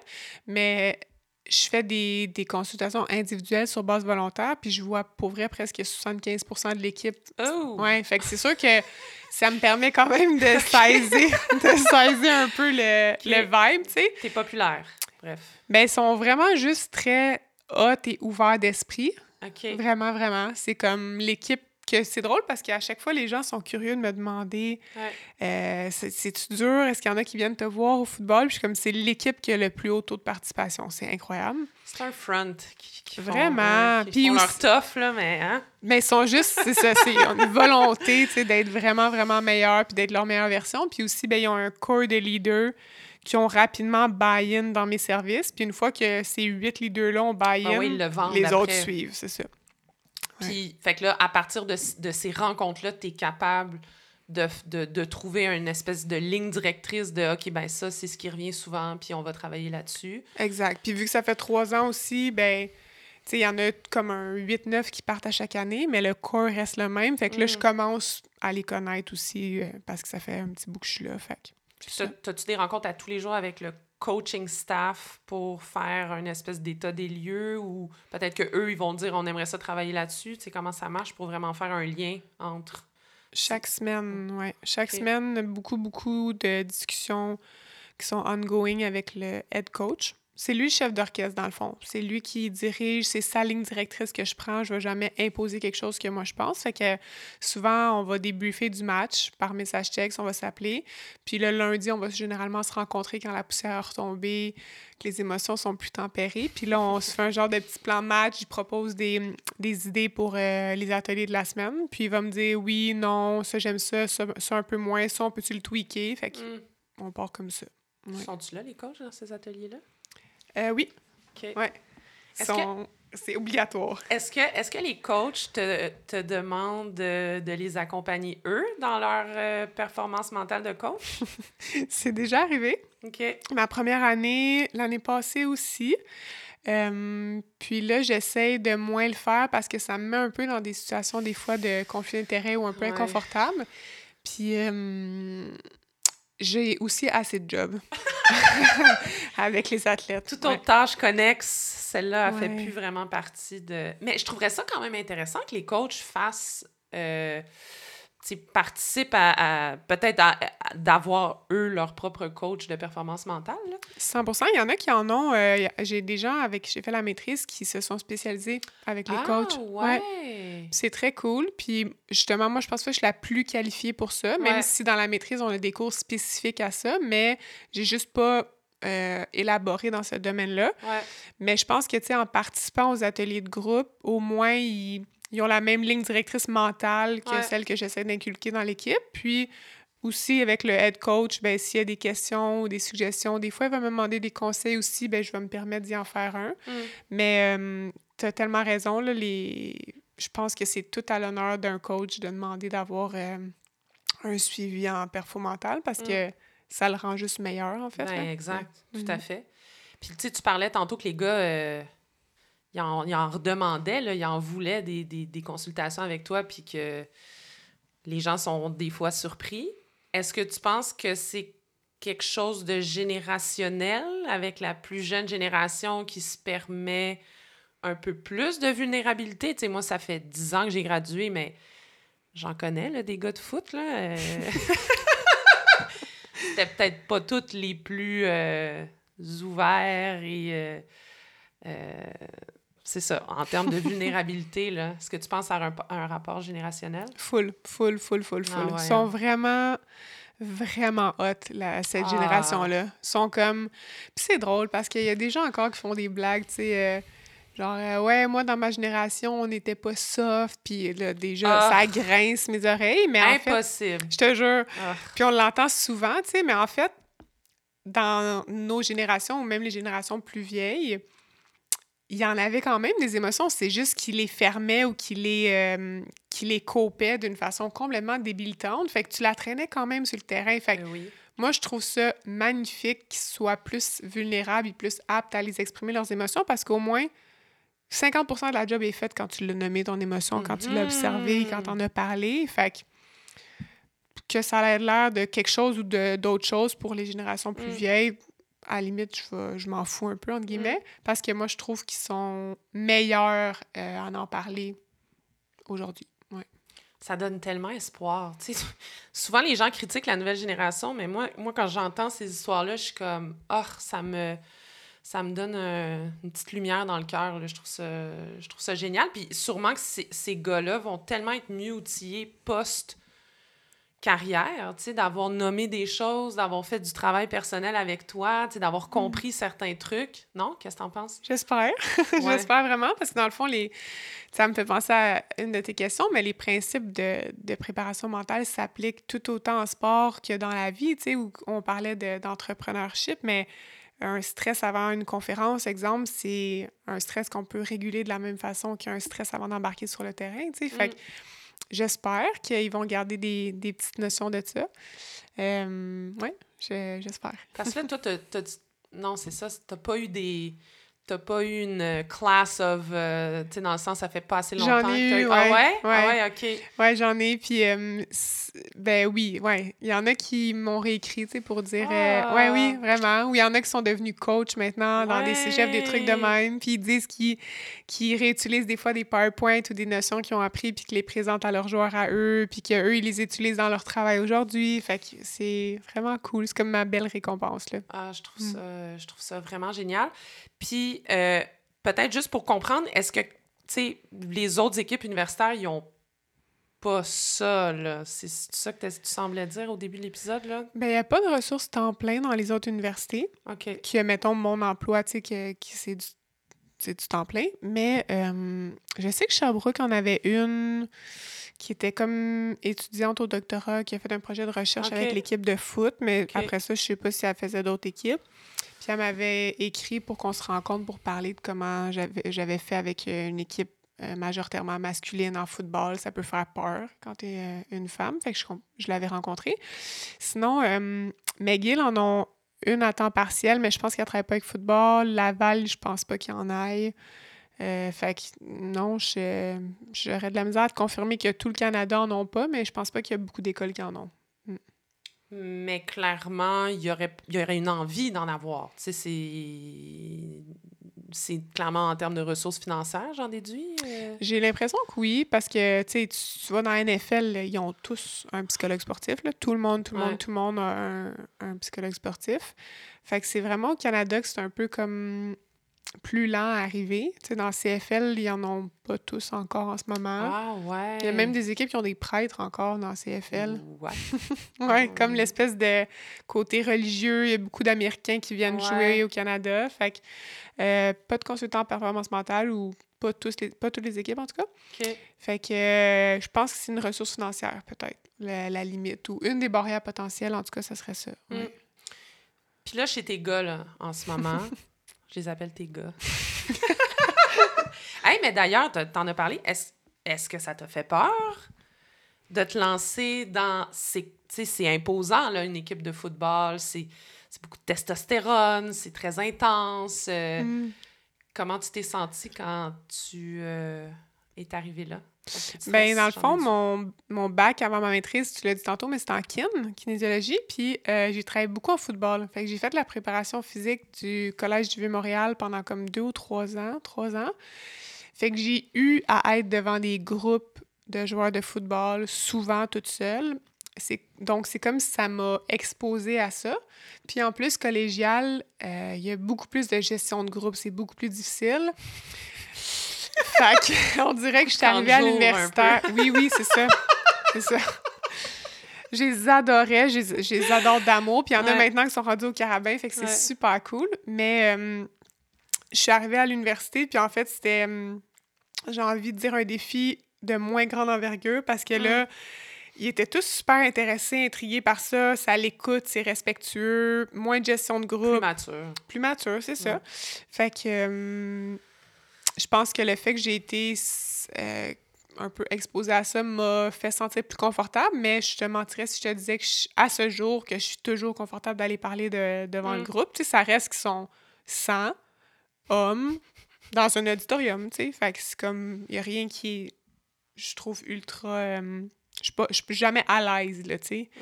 Mais euh, j'ai plein de stratégies, fait que je les Brené. Brown? J'ai Brené Brown. j'ai Cultic Courage. Aïe, Tu aïe. vas te retaper euh, le soir avant. euh. C'est clair que je m'en vais l'écouter euh, Ah. cette semaine. C'est vraiment bon. Fait que, ouais, tes, tes gars, c'est quoi les défis qui reviennent le plus souvent? Sais, clairement, il y en a plein, là, mais tu sais, si t'avais en pinpoint, genre 4-5, là, des Mhm. choses qui reviennent très, très, très souvent. là. Perte de focus, c'est on top, c'est sûr, parce que hum, c'est ça, j'avais marqué peut-être dans les hypothèses que c'était à cause du cellulaire puis des réseaux sociaux, mais euh, c'est fou, là, c'est vraiment... euh, avoir le focus, même pour un atelier de 20-25 minutes, des fois, ça peut être compliqué, là, sais. Euh, on essaie toujours de raccourcir, de, de make it to stick, d'avoir le... le- un élément accrocheur, mais fait que sur un terrain aussi, tu sais, des fois, je vais entendre beaucoup euh, Ah, je sais pas, j'étais où, j'étais dans ma tête, ou... Ah, ouais! Ouais, surtout dans des pratiques, dans des moments que c'est un peu moins stimulant. Fait que ça, puis à l'école aussi, là, évidemment, dans les cours. Mais ça, j'ai l'impression qu'on est tous frappés par ça. Je pense que oui. avec les Ouais. cellulaires, les réseaux sociaux. Puis j'en parlais d'ailleurs hier avec une de mes amies euh, au soccer qui me disait ça. Elle était comme hey, tes speeches d'avant-match euh, sont vraiment nice, mais je suis même pas capable d'écouter 8 minutes. C'est fou, hein? Non, mais c'est vrai. comme ah, OK. Puis là, même- moi-même, je réfléchissais, j'étais comme OK, il va falloir que ça soit plus interactif. Là, c'est des femmes de 32-33 ans là, que je coach. là. Ouais. Fait que clairement, tout le monde est un peu frappé de plein fouet avec ça. Ouais, mais on swipe, tu sais, c'est comme on a Ouais. un switching focus ultra rapide, on est dans du multitasking qui est complètement overrated parce que le cerveau, à chaque fois que tu fais un multitask puis tu changes de Mm. focus vers quelque chose d'autre, tu reprends, tu repères une couple de secondes pour te reconcentrer dans l'autre tâche, fait que c'est complètement contre-productif. Que Tu sais, dans le temps, on regardait des films, c'était tout, là. Tu sais, maintenant, c'est comme on regarde un film, t'as ton laptop d'ouvert tes emails, t'as ton cellulaire. Il y a tellement d'affaires qui se passent. c'est capotant, pour vrai. On est surstimulé, ouais. Ouais. Fait que je pense que ça participe à ça. Sinon, bon, c'est sûr, euh, si je dis pas gestion de stress puis gestion d'anxiété, je, je mens parce que parce que le mot anxiété est utilisé à outrance. Ah c'est capotant. Vraiment. Puis c'est comme euh, encore une connotation hyper négative qui en fait, il y a une énorme différence entre l'anxiété pathologique puis de l'anxiété normative. Puis de l'anxiété normative, t'en as, j'en ai, tout le monde en a. C'est full OK. Puis même qu'à la limite, ça te sert. tu. Mhm. Tu peux être plus minutieux, plus concentré quand t'es es stressé, anxieux. C'est juste que là, les gens, mettons, ils rentrent dans mon bureau puis sont comme Ouais, je fais de l'anxiété. Là, à tout coup, je suis comme OK, OK. parfait. Ouais. Anything else? Comme, Ouais. En tout cas, fait que ça me fait bien rire. Fait que ma job, ben, c'est beaucoup, en fait, de normaliser sans arrêt, tu sais. OK, mais il n'y a pas de problème à, à l'anxiété, tu sais. Puis là, ça s'exprime comment chez toi? C'est au niveau du cerveau, des pensées, des doutes, ou c'est plus Mhm. au niveau de ton corps? Puis là, on, on parle de stratégie, mais le gros travail, c'est juste de rappeler aux gens que c'est correct d'être anxieux, là, Mm. tu sais. Fait que ça, c'est immense. Euh, Mais tu sais, mettons, moi, mon travail que j'ai fait sur l'anxiété, euh, parce que moi, j'ai eu un diagnostic là, d'une- d'une d'une psy. mhm. Euh, ça ça ça m'a fait freaker un peu, de façon très honnête. Euh, mais je pense que comment j'arrive à gérer cette anxiété-là, c'est premièrement, j'ai changé mon vocabulaire, comme de pas dire je suis anxieuse, mais je vis de l'anxiété.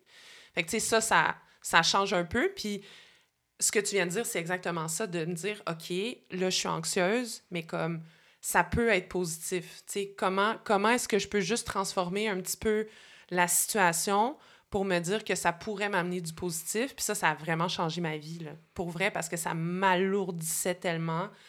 Ça...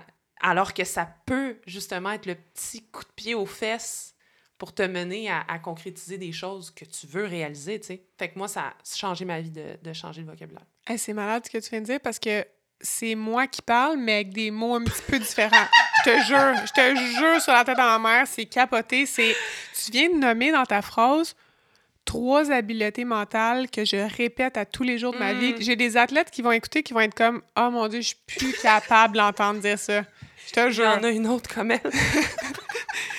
Genre, mettons le, le mot euh, mon, changer mon vocabulaire. Moi, je vais souvent dire, désolé, ça va être en anglais, mais language shapes experience. Fait que le, le, langage ah! façonne ton expérience. Fait que les mots que tu vas décider d'utiliser ou d'entretenir ton cerveau avec vont avoir un effet sur ton expérience euh, sensorielle, physique, hmm. physiologique. Donc, même que nous, en, en sport, on va beaucoup, beaucoup. Il y a une étude qui est sortie qui est super pertinente qui dit que le mot stress a encore aujourd'hui une connotation hyper négative comme anxiété, mais euh, c'est les mêmes symptômes physiologiques que quand tu te sens hyper excité. Fait que le mm. cœur bat vite, les mains sont moites. Fait que ça suggère en fait de juste utiliser un mot différent qui est le mot excitation ou excité parce qu'en termes de traitement de l'information dans ton cerveau, ça va avoir quelque chose de complètement différent et donc beaucoup plus facile à utiliser que le mot stress ou anxieuse ou anxieux. Fait que on est direct dans ce que tu viens de dire de changer le langage. Puis, tu as dit aussi juste de. Dans le fond, là, le secret du stress et de l'anxiété, c'est notre perception du mm. stress et de l'anxiété. Fait que quand tu réussis à, à, comprendre que le stress peut être quelque chose d'aidant puis optimal pour tes performances, puis à le voir comme, comme quelque chose d'utile et non pas comme quelque chose qui va te castrer ou, te, ou être, euh, être négatif, ben en fait, c'est ça la différence entre quelqu'un qui est mentalement fort et quelqu'un qui l'est pas. C'est il y en a un qui utilise son stress parce qu'il sait que c'est quelque chose de bon, tu sais. Puis l'autre, il se dit Oh mon Dieu, comment ça, je suis stressé, voyons donc, nanana. Puis là, bam, c'est parti dans, dans, le cercle vicieux complètement négatif. Fait que perception de stress, langage, c'est comme les secrets alentour de, de l'anxiété. Ce, ce qui avait vraiment fait la différence, c'est quand j'avais lu, je ne me rappelle plus c'était dans quel livre, que l'anxiété avait joué un rôle tellement crucial dans, l'évolution humaine, puis que ça nous avait tout simplement permis de survivre. Comme point barre, là. Là, j'étais comme, OK, OK, OK, c'est bon, on peut construire là-dessus, on peut construire là-dessus. C'est vrai que c'est positif. Puis à partir de là, comme je te dis, j'ai tenté de changer le vocabulaire, puis ça a vraiment, vraiment... Eh, je vis encore des difficultés, c'est sûr. Il y a des affaires qui sont très, très ancrées en moi, mais ça a fait de la différence. Mais je pense que tu l'as super bien dit aussi sur comment tu l'abordes, qui est vraiment, comme pour moi, quasiment magique. C'est que, tu sais, tu dis, exemple, si, si, tu sens des symptômes remonter, tu vas avoir une, approche beaucoup plus d'acceptation. Mm-hmm. Tandis que la plupart des gens vont fighter leur anxiété ou essayer de se dire, tu sais, ce que j'entends legit tous les jours de ma vie, c'est j'ai essayé de pas y penser. Puis à ah chaque fois, ça me fait mm. super rire parce que... Classique. Ben oui, puis dans le fond, le, L'analogie est super basique, mais je dis toujours, toujours, OK, mais Sophie, si je te dis de pas penser à un éléphant, qu'est-ce qui se passe? Puis comme, hum, je pense à un éléphant. je suis comme, c'est la même affaire que tes émotions, tes pensées. Plus tu essaies de les chasser puis de pas y penser, plus ils grossissent, plus ils prennent d'ampleur dans ton cerveau. Puis là, c'est dead. Puis une question aussi de, de douceur envers moi-même. Je pense que l'accepter, ça a été aussi de me dire, Hey Sam, tu sais, c'est correct ce que tu vis. Hmm. C'est correct ton anxiété. Ça, tes parents t'aiment encore, ta soeur t'aime encore, ta blonde t'aime encore, tes amis t'aiment hmm. encore. C'est correct. Build on that. Ça, vraiment, là, je suis juste en train de tout te dévoiler. c'est bon! Genre plus d'autocompassion aussi, comme un peu? Ouais. Ben, tu sais, à la fin des de, de chaque épisode de podcast, je vais finir avec Soyez gentil avec vous-même, c'est tellement important. Oh. Moi, ça j'ai tellement pas été fine avec moi-même longtemps. Là. Ouf! Et je peux pas plus euh, comprendre ce que tu dis. c'est clairement lié avec mon anxiété qu'il fallait absolument que, que j'étouffe, puis que... Bref. Fait que les mm. gars sont anxieux aussi. Ouais, fait que anxiété, focus, euh, confiance aussi. Beaucoup, mm. beaucoup un gros terme, là. C'est comme, je me sens pas en confiance, puis là, ça panique. Mais comme, la confiance, c'est un, un un état qui est complètement dynamique. Là. Je veux dire, tu pas censé te sentir en confiance 10 sur 10 à tous les événements, tu sais? Exact. Ouais. Fait que c'est le problème, c'est pas nécessairement de se sentir en manque de confiance, c'est qu'on vient associer un manque de confiance égal une mm. mauvaise performance. Fait que là, on s'auto-sabote. Mm. Quand en fait, ça pourrait plus être OK, je me sens pas 100% en confiance aujourd'hui, mais rappelle-toi ce match-là que tu as joué, mettons, il y a deux mois, tu te sentais aussi comme ça, puis tu as sorti une grosse perfo. Fait que là, on mm. vient un peu dissocier le manque de confiance d'une mauvaise performance. Puis c'est aussi la notion de confidence comes from doing it anyway. Fait que, mm. dans le fond, OK, tu t'en pas confiance, mais prends action. Puis là, on repart le cercle du, dans la bonne direction, puis action par action, on la rebâtit, tu sais, parce que ça se bâtit, ça s'entretient, puis ça fluctue. Fait qu'il faut aussi s'en occuper de notre confiance, en célébrant nos Mm. bons coups, en étant doux avec soi. Mais souvent, ce qu'on voit, c'est de un, on célèbre pas grand-chose, sauf si on fait quelque chose d'extraordinaire. Mettons, je viens de gagner un prix, là, je suis super fière de moi, mais après ça, ma confiance vient de piquer. Mais là, si je célèbre plus grand-chose pendant plusieurs semaines, ben, elle redescend, fait que ça fait des montagnes russes. Qui, en fait, Ah, si tu si tu l'entretiens par des petites victoires, que ça soit juste comme crime, je vais aller pour manger une pizza soir, puis finalement, je me suis commandé de quoi full santé, puis je suis fière de moi, let's go. Ben le boom, dopamine est envoyé dans ton cortex préfrontal, qui est la région qui s'occupe de la confiance. Fait que là, on l'entretient Ouais. un petit peu par petit peu. Fait que c'est comme un juste un concept euh, mal, euh, mal travaillé, mal compris, je pense. Je pense qu'il n'est même pas expliqué, en fait, la confiance. J'ai j'ai l'impression, comme athlète, on se faisait dire, ben là, pour réussir, il faut que tu aies confiance en toi. Puis là, on nous donnait confiance. Puis t'es comme, OK, euh, confiance. Bon, ben, je vais essayer d'avoir euh, confiance. Tu Oh, t'avais aucune idée c'était quoi de la confiance, mais t'es comme, ah, je fais, euh, confiance. OK. Hey, puis pas juste ça, moi, ça me fait. C'est tellement bon ce que tu viens de dire. Je serre les points, là, parce que combien de fois j'ai entendu un coach dire Ben là, fais-toi juste confiance. Mhm. Ah, puis là, j'ai goût de dire Hey, merci. Genre, merci. Une chance que tu m'as dit ça. Tu sais, genre, Ouais. j'applaudis, là, comme Ouais. Une chance pour vrai, tu m'as dit ça. Mais what's next, là? Genre, C'est ce comment que je fais ça? besoin. Oh my God. C'est capoté, pour vrai, là. Ouais, mais c'est juste une phrase, je pense, qu'on entend comme dans des films de Disney de, de genre. euh, des, Hmm. Trust yourself, Ouais, des speeches euh, hollywoodiens dans les vestiaires. euh, les gars, ayez confiance en vous. Puis après ça, on, on pogne ça, on est comme, OK, confiance, on va être confiant. Mais moi aussi, ça me ça m'irrite, ça. Ouais. Puis je pense aussi la société, je sais pas comment tu l'as vécu comme, Ouais. comme étudiante athlète, mais la société te fait croire que si tu veux bien performer, il faut que tu sois tout le temps confiante. Quand c'est zéro ça, là. Zéro, zéro, zéro, tu sais. Fait que... Puis ça, je trouve ça cool qu'il y a de plus en plus de personnages publics ou de d'athlètes de, haut niveau, justement, qui ont ces conversations-là puis qui font, euh, le- pas de l'autodérision, mais de, de l'autodivulgation, tu sais, puis qui Mm. disent que c'est correct de pas tout le temps être confiant, puis... Ouais. Fait que, ouais. Mais c'est parce que je pense que les sportifs, puis surtout les étudiants athlètes, sont tellement considérés comme des espèces de demi-dieux dans la société que tu as des gladiateurs, tu sais, t'as- t'as- tu t'as pas le droit de pas être confiant. Tu as tellement un statut social élevé que si tu n'as pas confiance ou si tu as des doutes, tu juste douter, là, pas juste de ta performance, mais juste de tellement d'affaires. Moi, je sais que j'ai vécu ça, tellement souvent on se fait dire « Oh, vous êtes étudiant athlète, oh, on sait pas comment vous faites, oh, c'est tellement extraordinaire. » Puis tu t'es comme « Ah, OK, OK, mais j'ai quand même pleuré hier soir. » J'ai l'impression qu'il y a ça aussi, tu t'entends tellement d'affaires que tu dis « Ben, OK, c'est vrai, je, je, je, je vais, je vais commencer à l'internaliser puis y croire. Mhm, Mais on dirait qu'on on oublie aussi un peu l'humain là, derrière, Mm. comme dans des, des scénarios comme celui-là, mais c'est comme c'est un athlète, mais c'est aussi un humain après ma barre. Ben, c'est ça, exact. Mhm. Fait que c'est pour ça que je trouve ça tellement génial. Tes jeunes, ta la génération actuellement qui sont capables de lever la main et de dire Hey, ça, j'aimerais s'en parler, ça me, ça me travaille, puis je trouve que je mériterais de, de mettre de l'effort là-dessus. Ben, tellement. Puis Ouais. les, ce que tu disais, tu sais, d'avoir des doutes, d'avoir euh, des émotions, de pleurer, d'avoir des, des pensées intrusives, ben cette partie-là, malheureusement, on la contrôle pas, dans le sens que ce que je veux dire par là, c'est des come and they go. Tu sais, tout le monde a des doutes. Puis si quelqu'un dit que non, vous êtes un menteur, je m'excuse. tout le monde a des doutes, tout le monde a des émotions, tout le monde a des pensées négatives, intrusives. Euh, la partie qu'on contrôle, en fait, c'est rien en lien avec ça, c'est tout en lien avec l'action qui suit ça. Fait que je peux décider d'agir sur ma pensée, d'agir sur mon émotion, d'agir sur mon doute.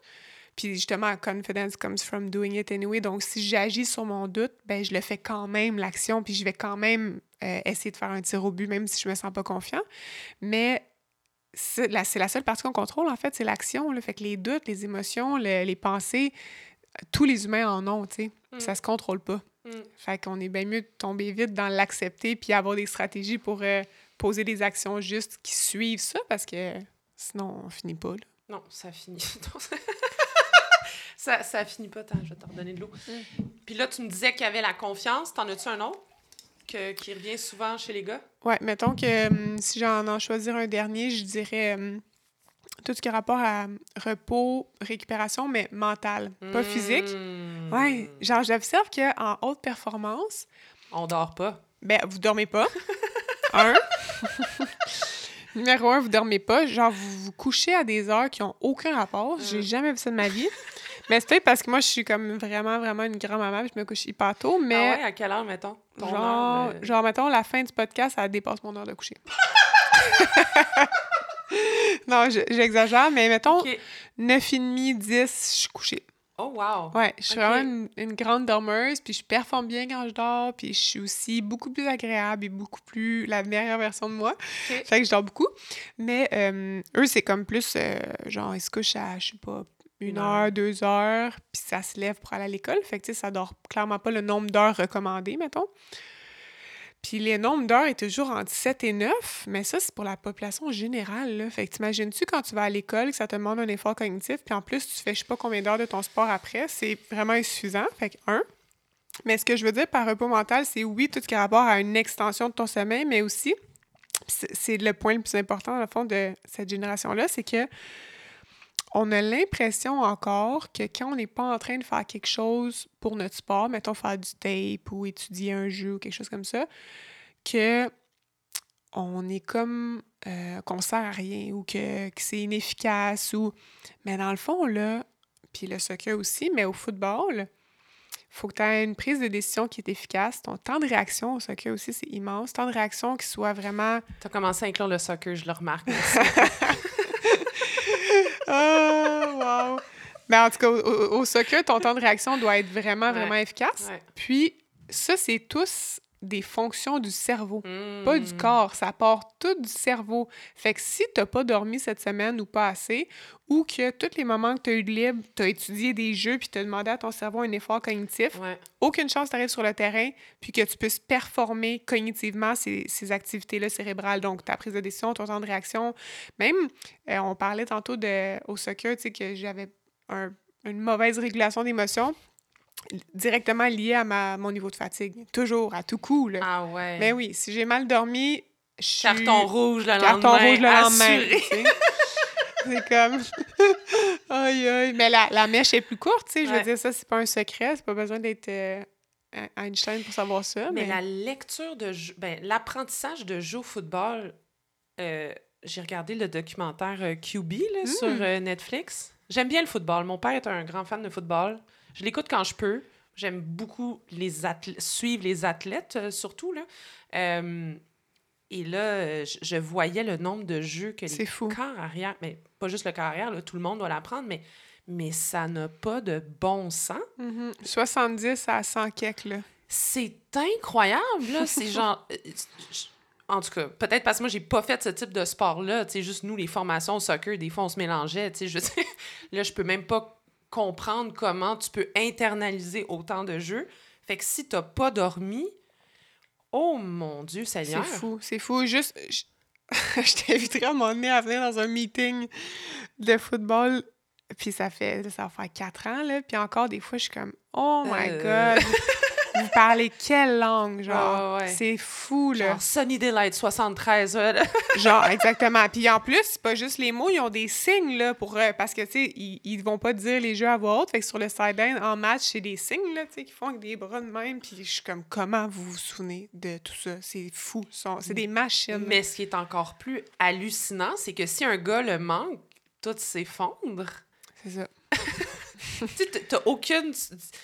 Sais, je veux dire, au soccer, si quelqu'un chie un peu sa, son positionnement, OK, on est capable de, de, Mm. de se replacer, mais au football, c'est mort, là.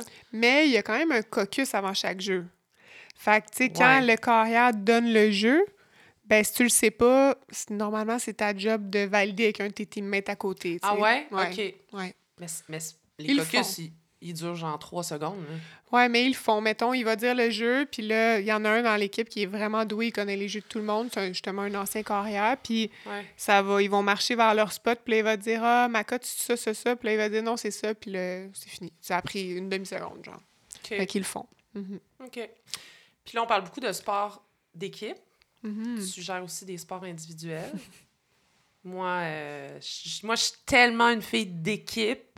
Euh, je- je- des fois, je me dis, je pense pas j'aurais pu faire un sport individuel. Je suis tellement réguler mentalement pour évoluer avec des partenaires. Puis je pense aussi, à chaque fois, je, je fais la joke avec ma blonde parce qu'elle a fait un sport individuel, j'aurais tellement choqué, genre, la pression est toute sur toi. Tout, le monde, tout le monde te regarde, les yeux sont rivés sur toi. Si tu fais une erreur, tu peux juste t'auto-flageller. Bref, comment tu gères le sport individuel par rapport au, sport d'équipe? Hmm. dans ton approche? Euh, ben c'est ça. Tout ce qui est, tu l'as quand même bien dit, mais aussi tout ce qui touche motivation, ça va être très différent parce que hmm. les comme trois gros facteurs qui vont agir sur la motivation, c'est l'autonomie, la compétence puis les relations. Fait que là, en sport individuel, ça peut être un défi quand même de rester motivé quand tu es souvent tout seul avec toi-même. Tu sais, justement, on, parle, on parlait de golf tantôt, mais de triathlète aussi. Si tu pas ta communauté quand tu t'entraînes, ça peut être long, longtemps à faire une sortie de bac de trois heures, tu sais. Fait que c'est sûr que motivation, il y en a beaucoup en sport individuel parce qu'on va essayer de trouver des stratégies pour qu'ils restent motivés, disciplinés pendant toute leur périodisation. Sinon, ben c'est ça, les sports d'équipe, c'est une approche centrée sur l'unité avant l'individu, la cohésion, la dynamique d'équipe, puis ça, ça passe avant tout le reste. Mm. Fait que c'est sûr qu'il y a beaucoup, beaucoup de team bonding, de leadership, de cohésion dans les ateliers, tandis qu'on en fait à peine en sport individuel, ou on en fait un peu, mais c'est vraiment pas euh, d'ordre prioritaire, mettons. Euh, sinon, ben, chaque sport, après ça, a un peu ses habiletés, tu sais, dans, dans, le sens que je veux dire, c'est que, mettons, en boxe, que, avec Boxe Canada, c'est pas les mêmes habiletés qu'avec mes golfeurs avec qui je travaille. Ah, ben ouais. Puis c'est deux sports individuels, mais il y en a un que tu dois être amené à réagir à un adversaire, tandis que l'autre, tu es sur le terrain pendant cinq heures tout seul avec ta balle et ton sac, tu sais. Mm. Fait que hum, c'est ça. Après ça, à part, mettons, le côté cohésion d'équipe puis motivation, qui sont comme deux gros points différents des sports d'équipe et des sports individuels, je suis plus sous l'impression que les différences majeures vont être comme d'un sport à l'autre ensuite. Mm. Là. Ouais, c'est vraiment... Les habiletés demandées vont être différentes d'un sport à l'autre. Mm. Puis quand tu, tu, tu, suis un sport, est-ce que tu considères qu'il faut que tu sois un peu expert du sport puis connaître vraiment tout, non seulement les règles, mais aussi chaque habileté très, très, très précise de chaque sport? J'en déduis, là. Ben, je dirais pas experte parce que pour être experte d'un sport, euh, ça me demande beaucoup d'heures. Mais je dirais que c'est vraiment important que je comprenne le langage qu'il utilise mm-hmm. parce que sinon, c'est difficile de me lier euh, avec l'athlète. Euh, je pense qu'il faut que je comprenne un peu la culture aussi alentour du sport, les règlements généraux. Sinon, je veux dire, on, il va y avoir des barrières à un moment donné dans la discussion. Fait qu'il y a toujours un travail en amont. Tu sais, comme là, j'ai un nouvel athlète qui est en, voile. Je Je connaissais pas la voile. C'est un athlète euh, c'est le premier athlète avec qui je travaille en voile. Fait que c'est sûr que j'ai fait un travail en amont d'aller lire sur le sport ou de demander à des gens que je connais qui font de la voile. Fait que euh, moi, je le fais. Je sais pas si tout le monde le fait. J'ose espérer que oui, mais euh, moi, c'est vraiment dans l'optique premier de pouvoir bien euh, développer mon alliance avec l'athlète, fait de sentir aussi que j'ai une crédibilité euh, quand je offre une suggestion. Parce que, mettons, Box Canada, quand ils t'ont approché, ou je sais pas si c'est toi qui as appliqué, mais est-ce que, est que ça faisait partie d'une certaine euh, demande que tu connaisses un peu la boxe ou que, tu je sais pas comment c'est arrivé que tu as commencé à travailler mm. avec Box Canada, ou est-ce que tu en faisais de la boxe avant? Zéro, ah, zéro. Puis je connaissais pour vrai pas grand-chose. Euh, je travaillais déjà à l'Université de Montréal. Mm. Puis, dans le fond, euh, on m'a référé à Box, puis j'ai eu des vraiment bonnes références. Fait que c'est comme ça que j'ai eu l'emploi.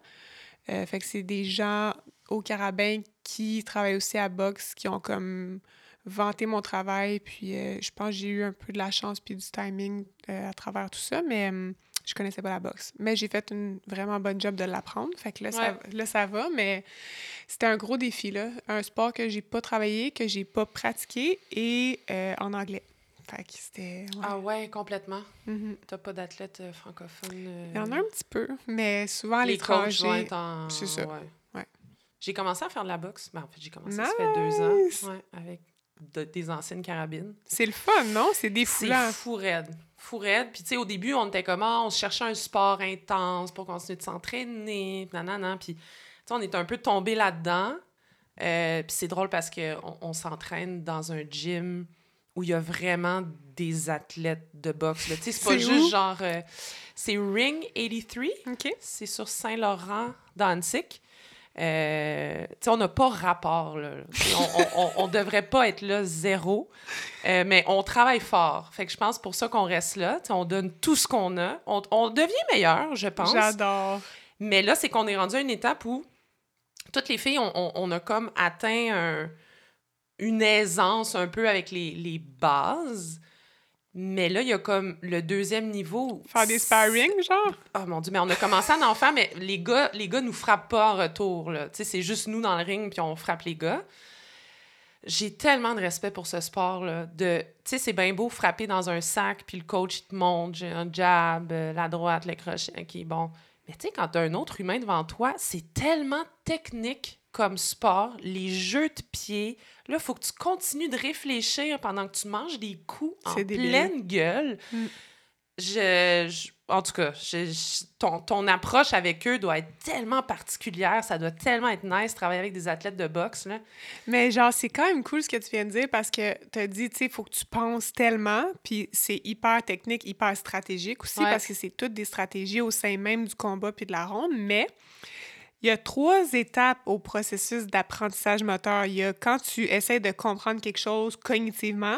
Ouais. L'étape 2, c'est de c'est associatif. Fait que c'est je comprends quelque chose et je le mets en pratique. Donc, un peu le stade que tu es en ce moment, Ouais. je pense, avec tes amis. Puis que je vais rester là. là. On, Ben, on peut-être passera pas. Hmm. Ben, le, dernier, le, le dernier stade, le 3, c'est le stade automatisé, qui est le stade où est-ce qu'on veut en venir parce que, dans le fond, ça te permet de performer avec un clear mind. Tu sais, même au soccer, c'est pareil. Ouais. Nos meilleurs perfos, c'est quand tu penses à rien, tu sais. Ouais. Fait que, dans le fond, en boxe, c'est que tu t'entraînes tellement fort Mm. pour essayer que ça devienne super simple dans ton cerveau quand tu te bats, puis que ça Ouais. soit un peu automatisé. Tu vois une ouverture là, tu sais que c'est ça parce que tu l'as tellement pratiqué. Tu vois ça, tu sais que c'est c'est ça qu'il faut que tu fasses comme prochaine action. Fait que ça devient hyper automatisé, hyper naturel et pas d'overthinking, justement. Ce que nous, à nos niveaux, on n'est pas rendu, tu sais. Hmm, non, non. Fait que euh, je comprends ce que tu dis par c'est vraiment complexe comme sport. Puis aussi, je trouve c'est. euh, tu sais, des fois, on parle qu'on est euh, fearless Mm. ou l'opposé de ça, qu'on a des craintes, des doutes. Ben, des fois, c'est facile d'avoir une approche comme. OK, mais tes craintes, tes doutes, remets-les en doute parce qu'ils sont comme. Requestionne tes craintes parce que ça part où? Est-ce que c'est vraiment valide comme crainte? Puis, mais en boxe, ta peur, elle est légitime. tu peux legit mourir dans ton oui, combat. Legit. Ouais, ouais, ouais. ouais. Fait que, fait que c'est comme un défi différent. Là. C'est très. euh, faut que je valide. Là. Ta peur elle est légitime. Tu sais, je comprends Ouais. ce que tu dis. Puis, Ouais. fait que, ouais, c'est c'est spécial. Puis je vais sauter là-dessus parce que je voulais t'en parler quand tu parles de. Quand tu atteins un stade un peu d'automatisme Mhm. où, où, où tu es tellement. euh, tout- tout, roule bien. Un tout- flow. Là. Exact. Ouais. Moi, je voulais te parler de l'état de flow parce que j'ai comme découvert ça l'année passée. Euh, c'est un ami d'un ami là, qui m'en avait parlé. Et puis là, je me suis mis à li- lire des livres là-dessus. Puis j'étais comme, ah, mais c'est The Zone. C'est la fameuse zone, mais qui nous a jamais été expliquée encore comme avec la confiance, tu sais. Soyez dans la zone, les jeunes. Oui, mais OK. Euh, C'est capotant. OK, on, va se mettre dans la zone. Mais tu sais, plus je me suis mis à lire là-dessus, plus j'ai été capable de pinpoint certains moments dans ma carrière de soccer où je me suis dit, ben oui, c'était ça le flow. C'était, tu sais, juste, je, je savais quel mouvement faire, tout était un peu au ralenti, je ne faisais qu'un avec le ballon, euh, un état de bien-être et de bonheur euh, inexplicable comment tu l'abordes avec tes athlètes, ça? Est-ce que, est que le flow, c'est euh, quelque chose qui est abordé tout au long du processus avec un athlète? Est-ce que c'est l'objectif ultime, le Saint Graal, faut atteindre le flow? Comment toi tu l'abordes? Est-ce que ça fait partie de ta conversation avec tes athlètes? Euh, Ouais. Ça m'intéresse vraiment beaucoup. euh. Oui, ben on parle de flow, c'est sûr. On parle d'être dans la zone. On parle de trucs en amont qui te permettent de recréer cet état-là de façon un peu plus régulier. Fait que, mettons, tu sais, pour moi, un flow, tu l'as dit, mais dans d'autres mots, Ouais, c'est ça, c'est un- quoi le flow pour toi? Ben, pour moi, c'est un, un état méditatif. dans le fond. C'est- Hmm. C'est pas qu'il n'y a pas de distraction, c'est que les distractions sont là, mais ils glissent dessus. Comme de l'eau un peu. Tout te slide dessus. Ouais. Puis, euh, des fois, ben en fait, très souvent, l'athlète, dans son début, va dire Je sais pas pourquoi, je sais pas comment ça s'est créé, mais cette journée-là, j'étais dans un flow, tu sais, puis c'était juste nice. Puis ça n'arrive pas tant souvent, mais il y a des façons, justement, de venir le susciter ou le recréer. Euh, donc, on revient à la notion un peu qu'on n'est pas victime de notre cerveau, mais que, Mm. que quand on comprend sa, sa puissance puis son pouvoir, ben on peut quand même faire quelques exercices qui viennent, euh, j'ai envie de dire, euh, recréer ça plus facilement.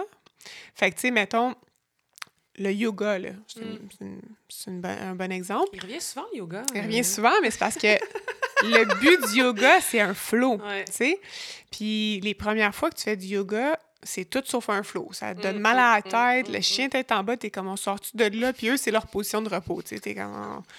Mais plus t'en fais, plus à un moment donné, pour une raison quelconque, ben, pas pour une raison quelconque, avec la pratique, en fait, Ouais. la pratique délibérée, tu te mets à devenir super habile à suivre ta respiration, bouger avec ta respiration, puis justement, tu es en shavasana, puis ça te coule des yeux, il y a du bruit, mais tu es juste connecté complètement au moment présent, puis les distractions te roulent dessus, tu sais. Fait que ça, c'est des exemples, que ce soit du yoga ou de la méditation, qui peuvent te permettre de toucher à cet état-là de façon un peu plus régulière, et donc il y a un transfert dans ton sport aussi. Ah, OK. Fait qu'il y a plein d'exercices de juste de centralisation. Mettons, comme au football, on va faire beaucoup, beaucoup d'exercices de respiration que les gars vont être en silence pendant deux à trois minutes. Puis leur seul job, c'est de rester sur leur inspire-expire. Puis à chaque fois qu'ils sont distraits, ils doivent faire le loop de observer, accepter qu'ils sont distraits, puis se ramener sur leur respiration. Puis là, ils font ce loop-là le plus souvent possible. Fait que c'est un entraînement mental. Mhm. Puis ça te permet d'accéder à un état de flow de façon un peu plus euh, régulier. Mais après ça, il y a aussi des fois que le flow, on se mentira pas, il arrive juste parce que pour une raison quelconque, tu joues bien aujourd'hui puis tu te sens dans un flow. Mais c'est un peu dur de savoir si c'est ta performance qui a créé le flow ou c'est toi qui, à cause de plein d'exercices puis plein de pratiques, Mm. a comme permis d'accéder à ce flow-là, puis là, tes performances ont été positives, tu sais. Mm. Fait que c'est comme, il y a des...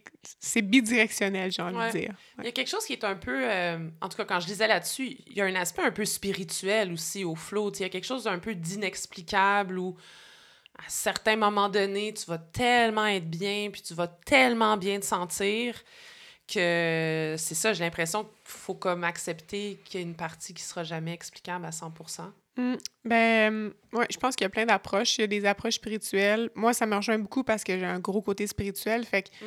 Mais je vais choisir avec quel athlète je vais aborder ce côté-là, puis avec quel athlète je vais Ah partir ouais. dans un côté vraiment plus scientifique, rationnel, cérébral, parce que il y en a que je vais pas toucher en parlant de spirituel. Ils vont me regarder, rouler les yeux, puis être comme, de quoi tu parles, là, tu Ouais, sais? ouais, ouais. Ok, c'est ça. Surtout avec les gars de football. Ou... Il y en a full des gars euh, spirituels, Ah ouais! croyants. C'est fou. Pour vrai, c'est- ces gars-là m'épatent. Si j'avais eu la maturité qu'ils ont à cet âge-là, Ah, c'est Ah. full beau ce que tu viens de dire. Non, mais c'est vrai, mais c'est peut-être parce que tu existes. hmm, mais pour vrai, je te jure, c'est épatant l'intelligence émotive de ces gens-là. Mettons, à une première rencontre, qu'il y en a, j'écoute, je suis comme, oh mon Dieu, toi, t'as 21 ans, genre, c'est comme, Mm. ça n'a pas rapport, là. T'es Mm. ben trop hot puis intelligent émotivement, là, je Mm. parle. Mm. Je savais pas ça à cet âge-là. Vraiment pas. En vis-tu, toi, des moments de flow? Hmm. Je pense que j'étais dans un flow une bonne partie de mon Ironman. Ouais! Pas mal sûr, même. Ah, c'est cool, ça! Ouais. Puis sinon, euh, oui, full euh, en yoga de plus en plus. Euh, quand je danse aussi, puis que je chante ou des trucs de même, je pense que je suis dans des flows des fois, comme tout est en voyage aussi, beaucoup. Mais. euh, Au travail?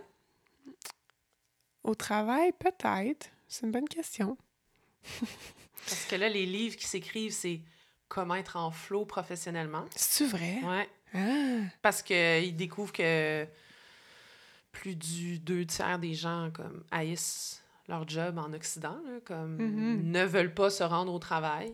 Puis souvent, ce qui est amené, c'est ils vivent jamais de moments de parfaite cohésion interne avec l'externe. Ils sont comme des espèces de pions euh, très mécaniques, euh, très déshumanisés. Fait que là, la, la- Mm. la grosse affaire, c'est comment être en flow professionnellement. Puis, tu sais, ce qu'ils disent, c'est il faut que tu aimes ta job en premier lieu. Hey, mais à expliquer comme ça, j'ai envie de te dire que je suis quand même très souvent en flot de bord au travail. Je ben, pense. je m'en doute parce que la façon que tu parles de ta job. Non, mais c'est vrai, c'est tellement beau comment tu parles de ta job. Il y a tellement une passion qui émane de toi que je me dis c'est impossible que cette fille-là soit pas en flot de façon récurrente. là. C'est sûr que tu dois avoir des mauvaises journées. On a tous des mauvaises journées, puis on a tous des journées plus compliquées, mais la passion qui émane de toi, ça me laisse croire à ça. Ouais, je pense que je l'avais peut-être juste pas euh, nommé comme ça, mais je Mm. t'aurais clairement dit euh, que je capote sur ma job, que je tripe sur ma job, que Mm. je suis la personne la plus reconnaissante et heureuse de faire ce que je fais. Fait que, mais oui, ça peut être caractérisé comme un flow. Aujourd'hui, c'est un flow. En tout cas, je me suis levée hyper tôt pour aller travailler. J'ai pas arrêté la journée, mais tout coulait. C'était juste Mm. merveilleux. Ouais. Tu parlais de plaisir en début d'épisode. Est-ce que cette job-là te procure du plaisir? Oh my God, next level. Ah ouais. Oui, vraiment. Ben, en fait, le c'est ça. Mon parcours de kin à performance mentale, c'est dans le fond de réaliser que ce que j'aime de la kinésiologie, c'est pas de faire la préparation physique des athlètes, c'est le lien avec les athlètes. Puis dans le Mhm. fond, pour me rendre compte que moi, ma plus grande passion à vie, c'est les êtres humains. Je capote sur les êtres humains comme je ne saurais même pas comment te l'expliquer en mots. je capote sur les humains. Je Ouais. trouve que c'est des, des petites bébites fascinantes. Mm. Puis je suis comme toujours hyper curieuse d'avoir une nouvelle personne ou, ou même quelqu'un que je connais devant moi, puis de- d'apprendre quelque chose d'autre sur elle. Mm. Puis tout le monde qui me connaît super bien dirait que, que j'ai une écoute euh, vraiment comme c'est quand même particulier. Je me souviens pas c'est quoi le, la capitale de je sais pas quel pays que tout le monde sait, mettons. Là. Mm. Même si ça fait 40 fois qu'on me le dit. Mais je me souviens que ton chien s'appelle Hubert, puis je t'ai parlé Mm. deux fois dans ma vie, puis la dernière fois, ça fait peut-être huit mois que je t'ai parlé. Genre, je suis comme, je sais pas pourquoi, je suis comme, ben, c'est un bon exemple de flow, mettons, là, absorbé par Mm. l'humain en face de moi, puis je capote sur ça. Puis je suis fascinée passionnée par ça. Fait que, fait que, ouais, je. Fait que, ouais, c'est ça. Je, euh, je touche un, un flow en travaillant. Mais c'est fou que tu dis ça parce que dans la description du podcast, que je, je, là, je suis rendue avec plein de descriptions sur Instagram, sur mon site, blablabla, mais il y a vraiment ça de moi, je capote sur l'humain. C'est pour ça que j'ai parti un podcast parce que Mm. il y a rien qui m'allume plus puis qui me donne le plus espoir aussi parce que j'ai une tendance peut-être des au pessimisme, mais je sais que c'est dans mes états d'optimisme que moi, je tombe dans un flot. Fait que j'ai besoin de, de, de, de connecter avec des humains. Puis moi, c'est mon côté, c'est ma spiritualité à moi, d'être capable de connecter avec des gens. Dirais-tu que tu as un petit côté hypersensible? Ouais, ouais, vraiment. Ça va être mes défis aussi dans ma profession. Tu sais, je veux dire, on a tous des défis, selon moi, en lien avec nos forces, je pense, Mm. de vie. Euh, un de mes amis que tu as reçu au podcast, on a une analogie qu'on dit euh, c'est comme une tasse à café. Fait que, mettons, le café, ça se boit pas sans la tasse. là. Tu sais, tu peux pas boire du café dans ta main direct. Fait que euh, ton, ton, ton café, il est propre à toi. Tu sais, moi, mon café, c'est euh, mon caring, c'est mon hypersensibilité, c'est euh, ma ben, c'est ouais, mon empathie et ma compassion qui sont démesurées. Mais avec ce café-là vient la tasse. La tasse, c'est les défis qui viennent avec ces forces-là. Mais moi, à cause que mon caring est gigantesque, je vis avec des défis dans ma profession de limites personnelles, de savoir dire non, des défis de détachement parce que quand on perd en finale, ben je suis plus à l'envers que les athlètes ou j'exagère, mais tout aussi à l'envers que les athlètes. Puis je réussis pas bien à me détacher de ça parce que je voudrais leur enlever leur souffrance, puis je voudrais donc bien qu'ils aillent gagner pour qu'ils soient, qu'ils touchent à cette extase-là, tu sais, mais dans le fond, une partie de la solution pour moi, c'est juste me rappeler que je veux pas vraiment changer ça parce que dans le fond, ça vient avec ces forces-là que j'ai. Puis c'est pour ça que je suis bonne dans ce que je fais, je pense. Puis pour ça que, que j'aime autant ce que je fais. Mm.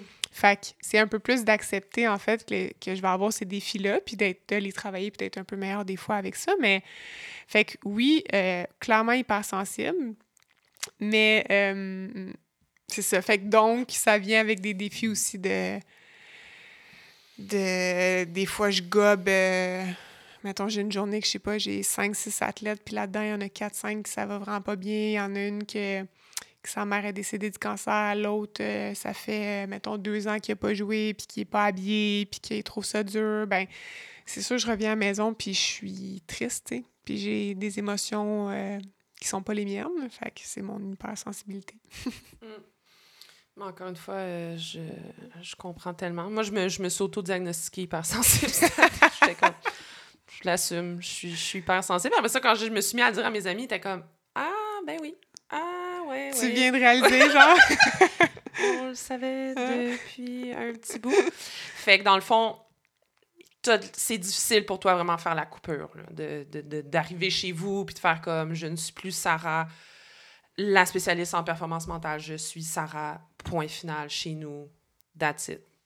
Ouais, je pense que c'est parce que je, je la, elle n'existe pas cette coupure-là au sens où dans ma profession, je suis Sarah, tu sais. Je sais pas mm. si tu comprends ce que je veux dire. C'est comme la même personne pour moi, c'est dans son entièreté, mais euh, oui, j'ai de la misère à faire la coupure. Puis oui, je vais avoir des réactions des fois sur euh, les mes proches qui sont hmm.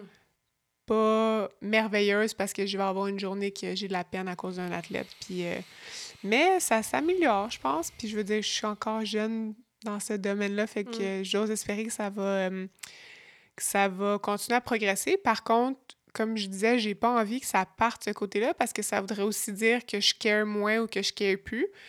Puis ça, ben, ça serait plus dangereux pour moi que le contraire, tu sais. Mais est-ce que tu serais capable de pas carry, tu sais? Peut-être pas, tu sais. Ben oui, mais ça impliquerait que j'ai un détachement émotionnel et donc je serais aussi 100% moins bonne, puis moins... J'aurais beaucoup moins de plaisir à faire ce que je fais, tu sais. Parce que ce que je veux dire par là, c'est que moi, j'ai déjà essayé de pas care pour tellement d'affaires parce que j'étais comme, voyons, ça n'a pas d'allure, nanana, mais c'est tellement ancré en moi que c'est comme je peux pas le déprogrammer. Fait c'est pour ça que je te dis ça. Je te dis, tu sais, même si tu voulais, est-ce que tu serais vraiment capable de pas hmm. care envers d'autres humains qui sont sous ta responsabilité ou ta gouverne ou que tu, tu, tu, tu accompagnes à travers leur cheminement. Tu as raison, je serais pas capable. Ouais. Expliquer de même, je là. Je te voyais te mentir à toi-même. J'étais comme, va la ramener vers le droit chemin, ah, J'adore. Merci pour m'avoir recadré. Est-ce que. Euh, parce que là, dans le fond, toi, tu évolues seule avec les carabins? T'as-tu comme une équipe de performance mentale avec toi? Oui, j'ai une équipe. OK eux, ils est-ce que vous ramenez des fois dans le droit chemin de faire comme Hey guys, ou là on tombe un peu dans le trop personnel ou trop émotif, il faut qu'on se recadre. 100% euh. mais hum, c'est pas peut-être pas eux qui vont jouer le plus grand rôle de recadrement parce que dans le fond on se parle de façon bimensuelle, donc aux deux ah, semaines. Hmm. Fait que tu sais, on je vais m'être attrapée ou m'être fait attraper par quelqu'un d'autre de proche de moi. Tu sais, j'ai comme mes gens de confiance, qu'elle soit ma soeur, ma meilleure amie, qui hmm. vont faire ce job-là plus vite que le meeting que, j'ai avec mes collègues. Mais euh, ça pourrait. Je suis assez proche de ces personnes-là pour ça, ouais. Toi, tu les regardes-tu? Non, j'ai vraiment une approche de collaboration. C'est plus comme on se ah! rencontre, on partage des idées. Euh, c'est des moments de création aussi, genre euh, qu'est-ce que j'ai fait avec mon équipe, toi, qu'est-ce que tu as fait avec la tienne, on échange là-dessus. Ah, toi, tu penses à ça, ça serait cool. cette équipe-là, on y a dressé un portrait qui est super confiante, mais un petit peu trop, c'est de la confiance naïve, qu'est-ce que tu ferais? Puis là, c'est un plus comme un partage, une collaboration. Puis c'est très rare. Ben, à la base, je suis pas une personne, même dans ma pratique, qui va conseiller ou suggérer. Je suis plus dans questionner pour que mm. tu arrives à tes réponses. Mm. Fait que même avec des collègues, avec des athlètes ou avec les gens qui m'entourent, je vais rarement donner des conseils, tu sais. je comprends. Tu as parlé de spiritualité plusieurs fois. Tu te considères quelqu'un de spirituel. Dans les réponses que tu m'as données, tu m'as dit que tu as grandi dans une famille spirituelle. Hmm. Comment tu la définis, toi, ta spiritualité à toi? Tu comment, euh, comment elle, se, comment elle se, concrétise dans ta tête ou dans ta vie aussi? Oui. Euh, ben moi, j'ai été dans les AA pendant quand même longtemps, pendant comme cinq ans. Hmm. Fait que j'avais une spiritualité qui était très euh, léguée ma journée un peu, puis faire confiance que, que chaque chose m'apprend quelque chose. Fait que c'était très dans le léguer. Euh, puis là, tu vois, ça s'est transformé un peu parce que je, suis dernièrement, dans les dernières années, un peu moins alignée avec cette, euh, cette approche-là. Euh, fait que ça s'est transformé vers quelque chose d'un peu plus... je pense que ma spiritualité s'exprime beaucoup, c'est un mot que j'ai dit tantôt, mais dans l'immobilité. Hmm. Fait que tu sais, toi, c'est à travers les gens. Moi, c'est c'est ça, c'est dans la solitude et l'immobilité. beaucoup, beaucoup. Puis, bon, j'ai une petite genre de routine pratique tous les matins que, euh, que c'est ça, que je fais de façon... Euh, c'est un rituel, si on veut, là. Puis ça ressemble justement à, un espèce de... Encore, je, je reviens à l'idée de léguer ma journée, mais que c'est un peu God's plan, là, genre mm. euh, tout ce qui se passe, c'est correct, tout est OK, puis... Fait que j'approche toujours ma journée avec cette légèreté-là un peu que hum, je suis pas en contrôle de rien, de lâcher les rênes, puis... Euh, puis que c'est ça, puis de faire confiance. Fait que hum, ça ressemble à ça. Puis sinon, ben j'ai un petit groupe d'amis, évidemment, qui est très... Hum, qu'on s'est rencontrés dans les meetings, fait qui est très, très spirituel. Fait que euh, au moins une fois par semaine, je vois une personne ou plusieurs là-dedans, puis on a des échanges sur, hum, sur la vie, sur la spiritualité. Mm. Fait que moi, c'est comme ça que se fait ma pratique, je pense. Ouais. Je trouve ça, je trouve ça génial. J'avais écouté un podcast récemment, euh, justement, c'était pour préparer l'épisode sur la spiritualité que je t'invite à écouter quand il va sortir. C'est vraiment un bel épisode. Euh, et euh, l'animateur qui, qui, euh, qui était dans les AA aussi, puis il s'est mis à parler à quel point justement le 12 Steps, mm-hmm. c'est un éveil spirituel, c'est une façon de vivre ta spiritualité aussi. Puis j'ai tellement trouvé ça beau parce que l'autre personne a dit ce serait tellement incroyable si la société pouvait prendre justement ce 12 step-là puis l'appliquer dans leur day-to-day. Ce serait tellement une espèce de belle prévention spirituelle pour tout le monde.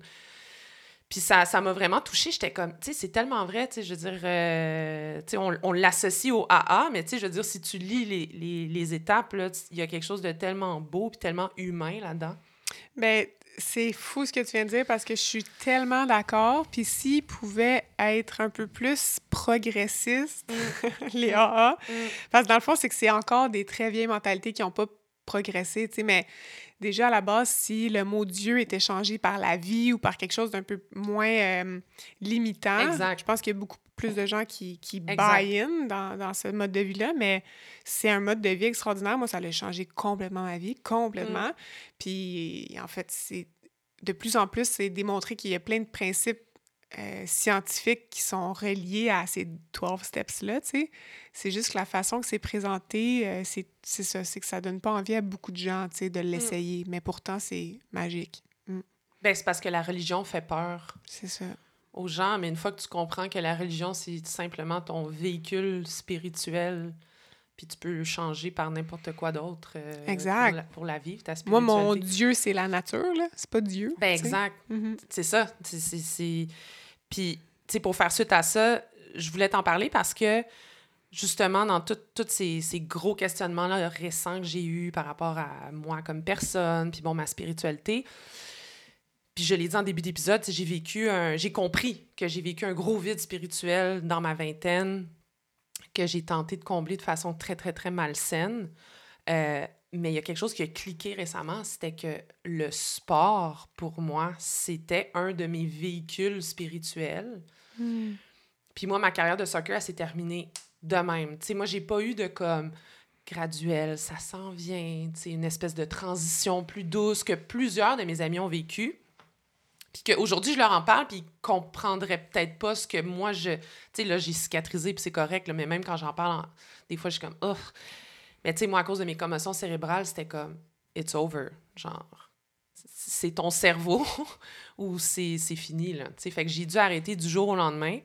Puis du jour au lendemain, j'avais plus ce véhicule spirituel-là qui, qui faisait de moi un peu euh, la personne que j'étais, tu sais, qui, qui me permettait d'être complètement moi-même, qui me permettait de connecter avec d'autres humains, parce que moi, ça, ça, se concrétise beaucoup comme ça. Fait que moi, j'ai tout perdu du jour au lendemain, ce véhicule spirituel-là. Puis je me demande, tu sais, moi, je l'ai vécu comme ça, mais sûrement qu'il y a d'autres athlètes qui le vivent de façon très difficile, là, une fin de carrière. C'est un deuil, c'est un processus de deuil au complet. Là. Comment tu abordes ça, toi, euh, hmm. avec tes athlètes? Oui.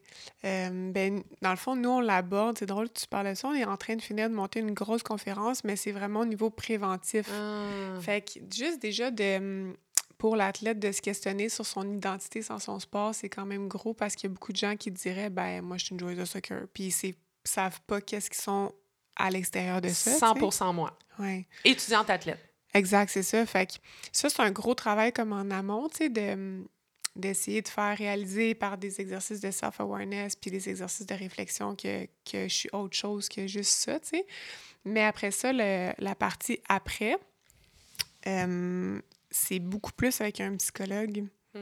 Ils sont souvent, pardon, sont souvent euh, référés, puis j'ai plein d'amis justement qui ont terminé au football, qui ont vu des psychologues pour leur, euh, leur processus de deuil, tu sais, puis hum, ça va passer par une gamme d'émotions qui est inexplicable. C'est comme de la frustration, de la peine, le sentiment de vide.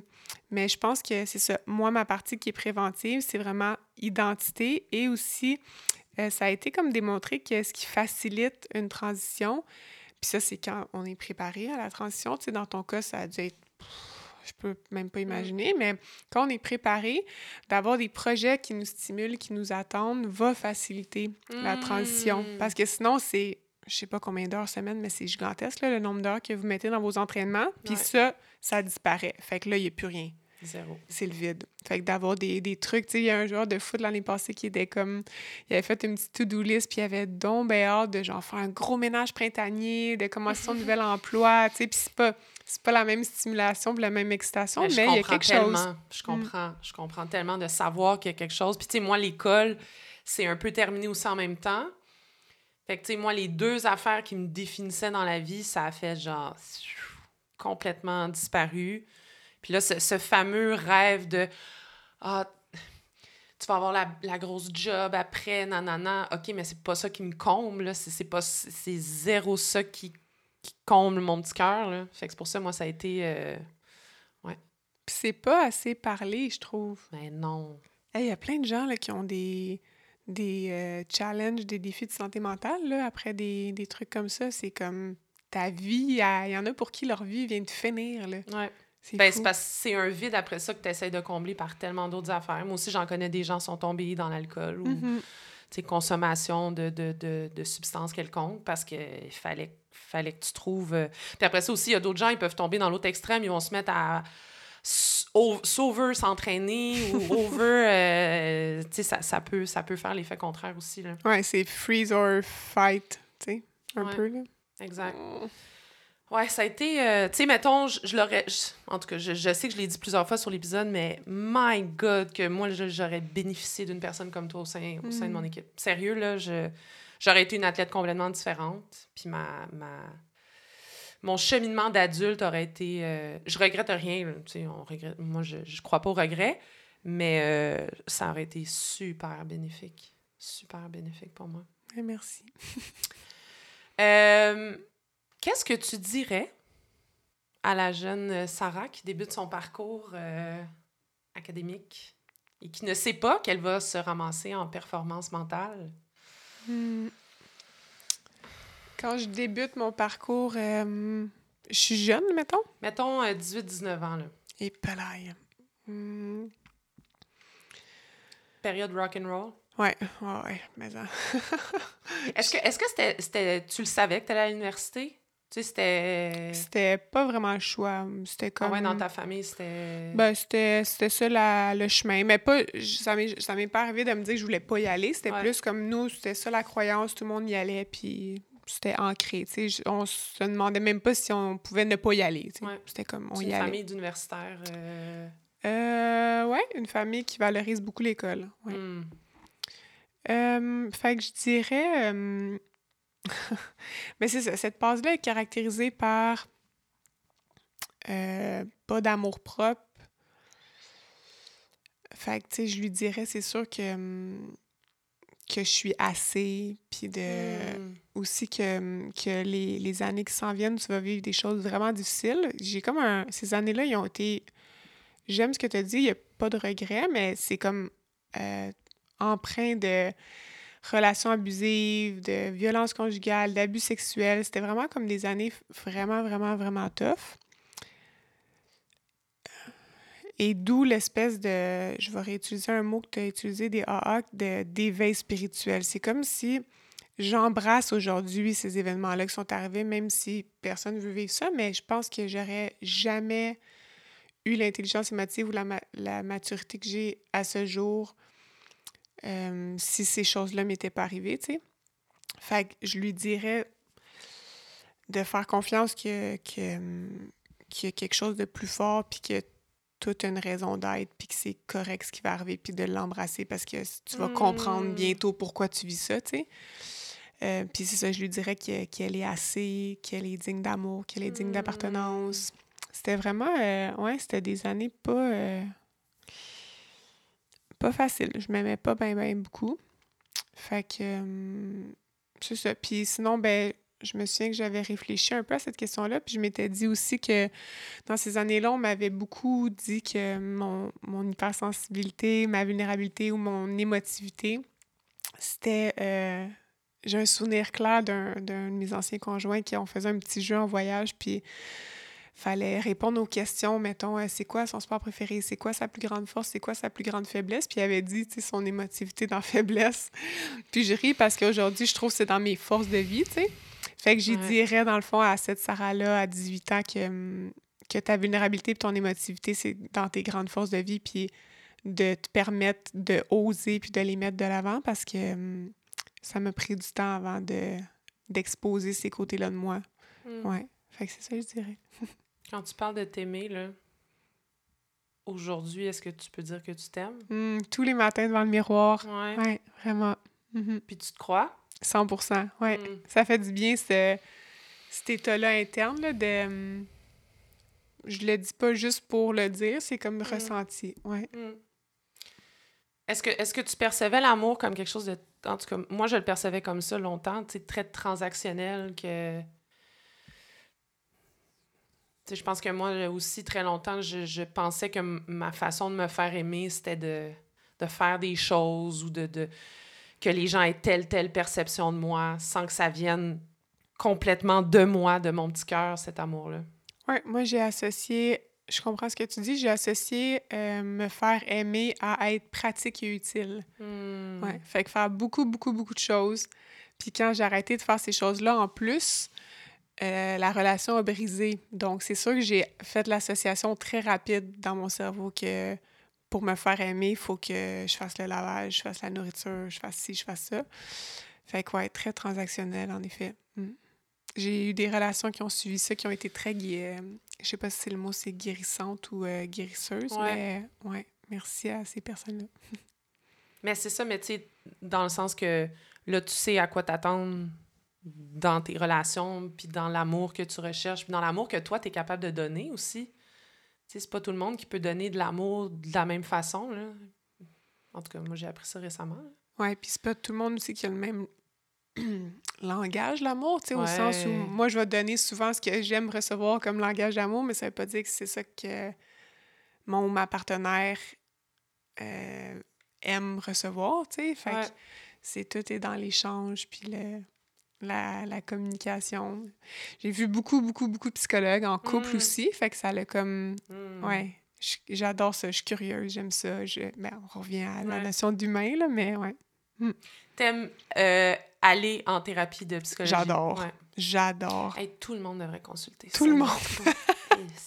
Puis honnêtement, tout le monde devrait faire des thérapies de couple aussi. Genre, juste un check-up du couple, là. Tu sais, mettons, deux- trois mois, là. Hey, guys, OK, OK, ça, ça marche moins bien. Ah, mais ça, ça va bien. On va le célébrer, puis on va continuer sur cette, sur cette lancée-là. Tellement important, là. Mais c'est juste trop nice. Oui. C'est comme comment tu peux ne pas aimer apprendre à te connaître ou apprendre à connaître ton ou ta partenaire plus en profondeur? Ouais. Ça peut juste améliorer la connexion, améliorer. C'est comme. Mais toi, t'as jamais été fermé à l'idée de consulter. Tu sais, ça a jamais, on- ça jamais été comme, OK, là, faut que j'aille consulter, c'est un peu stressant. Tu sais, toi, Mm. d'emblée, t'as toujours été, faut que j'y aille, puis c'est le fun. Ben, j'ai vu ma première psychologue, je pense j'avais 18. Mm. Parce qu'une amie plus vieille que moi la voyait, puis elle l'aimait full. Elle était comme, essaye ça, je pense que t'aimerais ça. Puis à partir de là, donc ça fait 12 ans, euh, je n'ai vu... C'est elle, je l'ai vu deux ans. Je n'ai vu une autre trois ans. Puis en couple à travers ça. Puis après ça, celle que j'ai là, ça fait six ans. Je capote Ah. là-dessus. Genre, j'aime tellement ça. C'est comme... Je suis vraiment... Je sais pas comment dire. Même des fois, c'en est drôle. Mes amis vont rire de ça, tu sais, parce que on met un défaut de caractère en plein visage, tu sais, puis des fois, là, je vais peut-être être un peu défensive, mais la plupart du temps, je suis comme, ah, genre flabbergastée, puis juste excitée de pouvoir travailler sur quelque chose d'autre. Genre, c'est vraiment ça. Méga curieuse, puis comme tellement contente de pinpoint un trigger que j'avais pas identifié pour pouvoir mettre du temps dessus à le travailler. Ouais. Je suis très là-dessus. moi aussi, ça. Mais moi ça, moi, ça a été difficile de y aller, par exemple. Parce que moi, c'était ça, c'était beaucoup de perte de contrôle, aller voir un psy. C'est clair. Hey. Puis là, les deux premières fois, tu fais juste pleurer. Mais ben oui. C'est juste toi qui parles puis qui pleure. T'es comme, OK, 120 pièces à pleurer. je fais le calcul rapide, là. Je reviens-tu, je reviens pas? Oh. Mais non, mais non, mais guys, allez consulter. C'est, on, est deux, deux très grandes fans ici de. Ouais. Puis tu sais, on, on, faisait une petite blague sur euh, Iron Man, naïveté. Ben moi, je pense que ça a été ça mon processus ah. psychologique. C'était de la naïveté. Je savais pas trop, je connaissais pas les stigmas, les tabous complètement pas connectée, naïve. Puis cette naïveté-là m'a servi dans plein de choses, comme ce processus-là, comme faire un demi-Ironman, comme plein d'autres choses, tu Fait que s'il y a des gens naïfs qui nous écoutent, moi, je trouve ça magnifique, les gens naïfs. les naïfs. Show up! Show up, les naïfs. vous, êtes, vous êtes superbes, c'est incroyable. Euh, qu'est-ce qu'on te souhaite, Sarah? Mmh. Wow, très bonne question. On me souhaite... Euh, Aïe, aïe, aïe.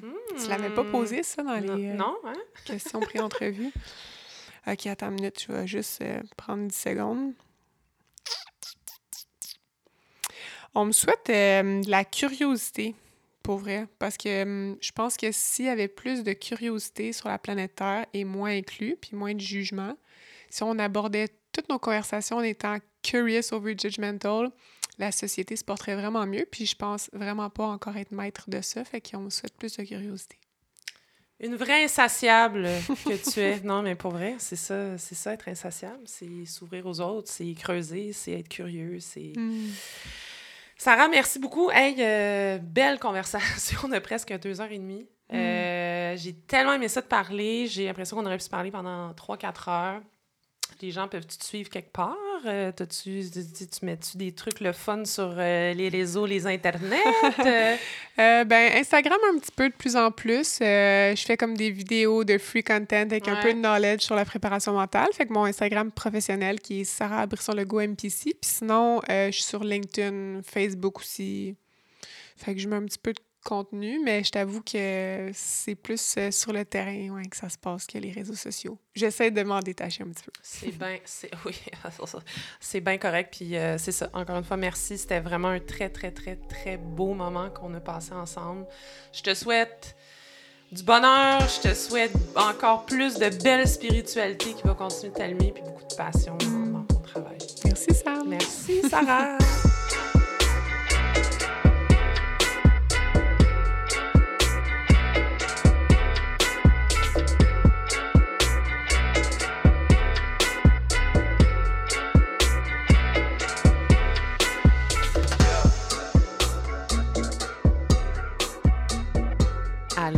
Voilà, c'était l'épisode avec l'incroyable Sarah Brisson-Legault. J'espère que cet épisode vous aura instruit sur non seulement les notions de performance mentale dans le sport, mais surtout qu'il vous aura permis de mieux comprendre certains de vos propres mécanismes en termes de performance mentale, puis qu'une petite lumière se sera allumée dans votre fort intérieur à propos de la façon dont vous interagissez avec vous-même quotidiennement. On s'acharne beaucoup trop souvent dans notre société à étouffer ce qui nous habite intérieurement, et ce, au profit de certains préceptes malsains qui nous ont été inculqués de manière maladroite au fil des années. Mais la bonne nouvelle, c'est que tout ça, ben, ça se travaille. Ça se travaille notamment avec des spécialistes doués comme Sarah, mais ça se travaille aussi, comme Sarah le fait dans sa vie personnelle, en ayant le courage de vouloir comprendre l'impact de ces mécanismes qui peuvent parfois être destructeurs pour notre bien-être quotidien. C'est pas simple, j'en conviens, mais croyez-moi, c'est pas mal, pas mal beau. Si vous avez aimé cette belle conversation, N'oubliez pas d'aller mettre un avis 5 étoiles sur Apple Podcast, Spotify et Google Podcast et d'aller jeter un coup d'œil aux pages Instagram et Facebook de l'émission at les Insatiables podcast. Sur ce, prenez soin de vous les cocos, prenez soin de vos beaux cœurs, de vos belles têtes et surtout, surtout, soyez gentils avec vous-même. C'est tellement important. À très, très bientôt à un prochain épisode des Insatiables.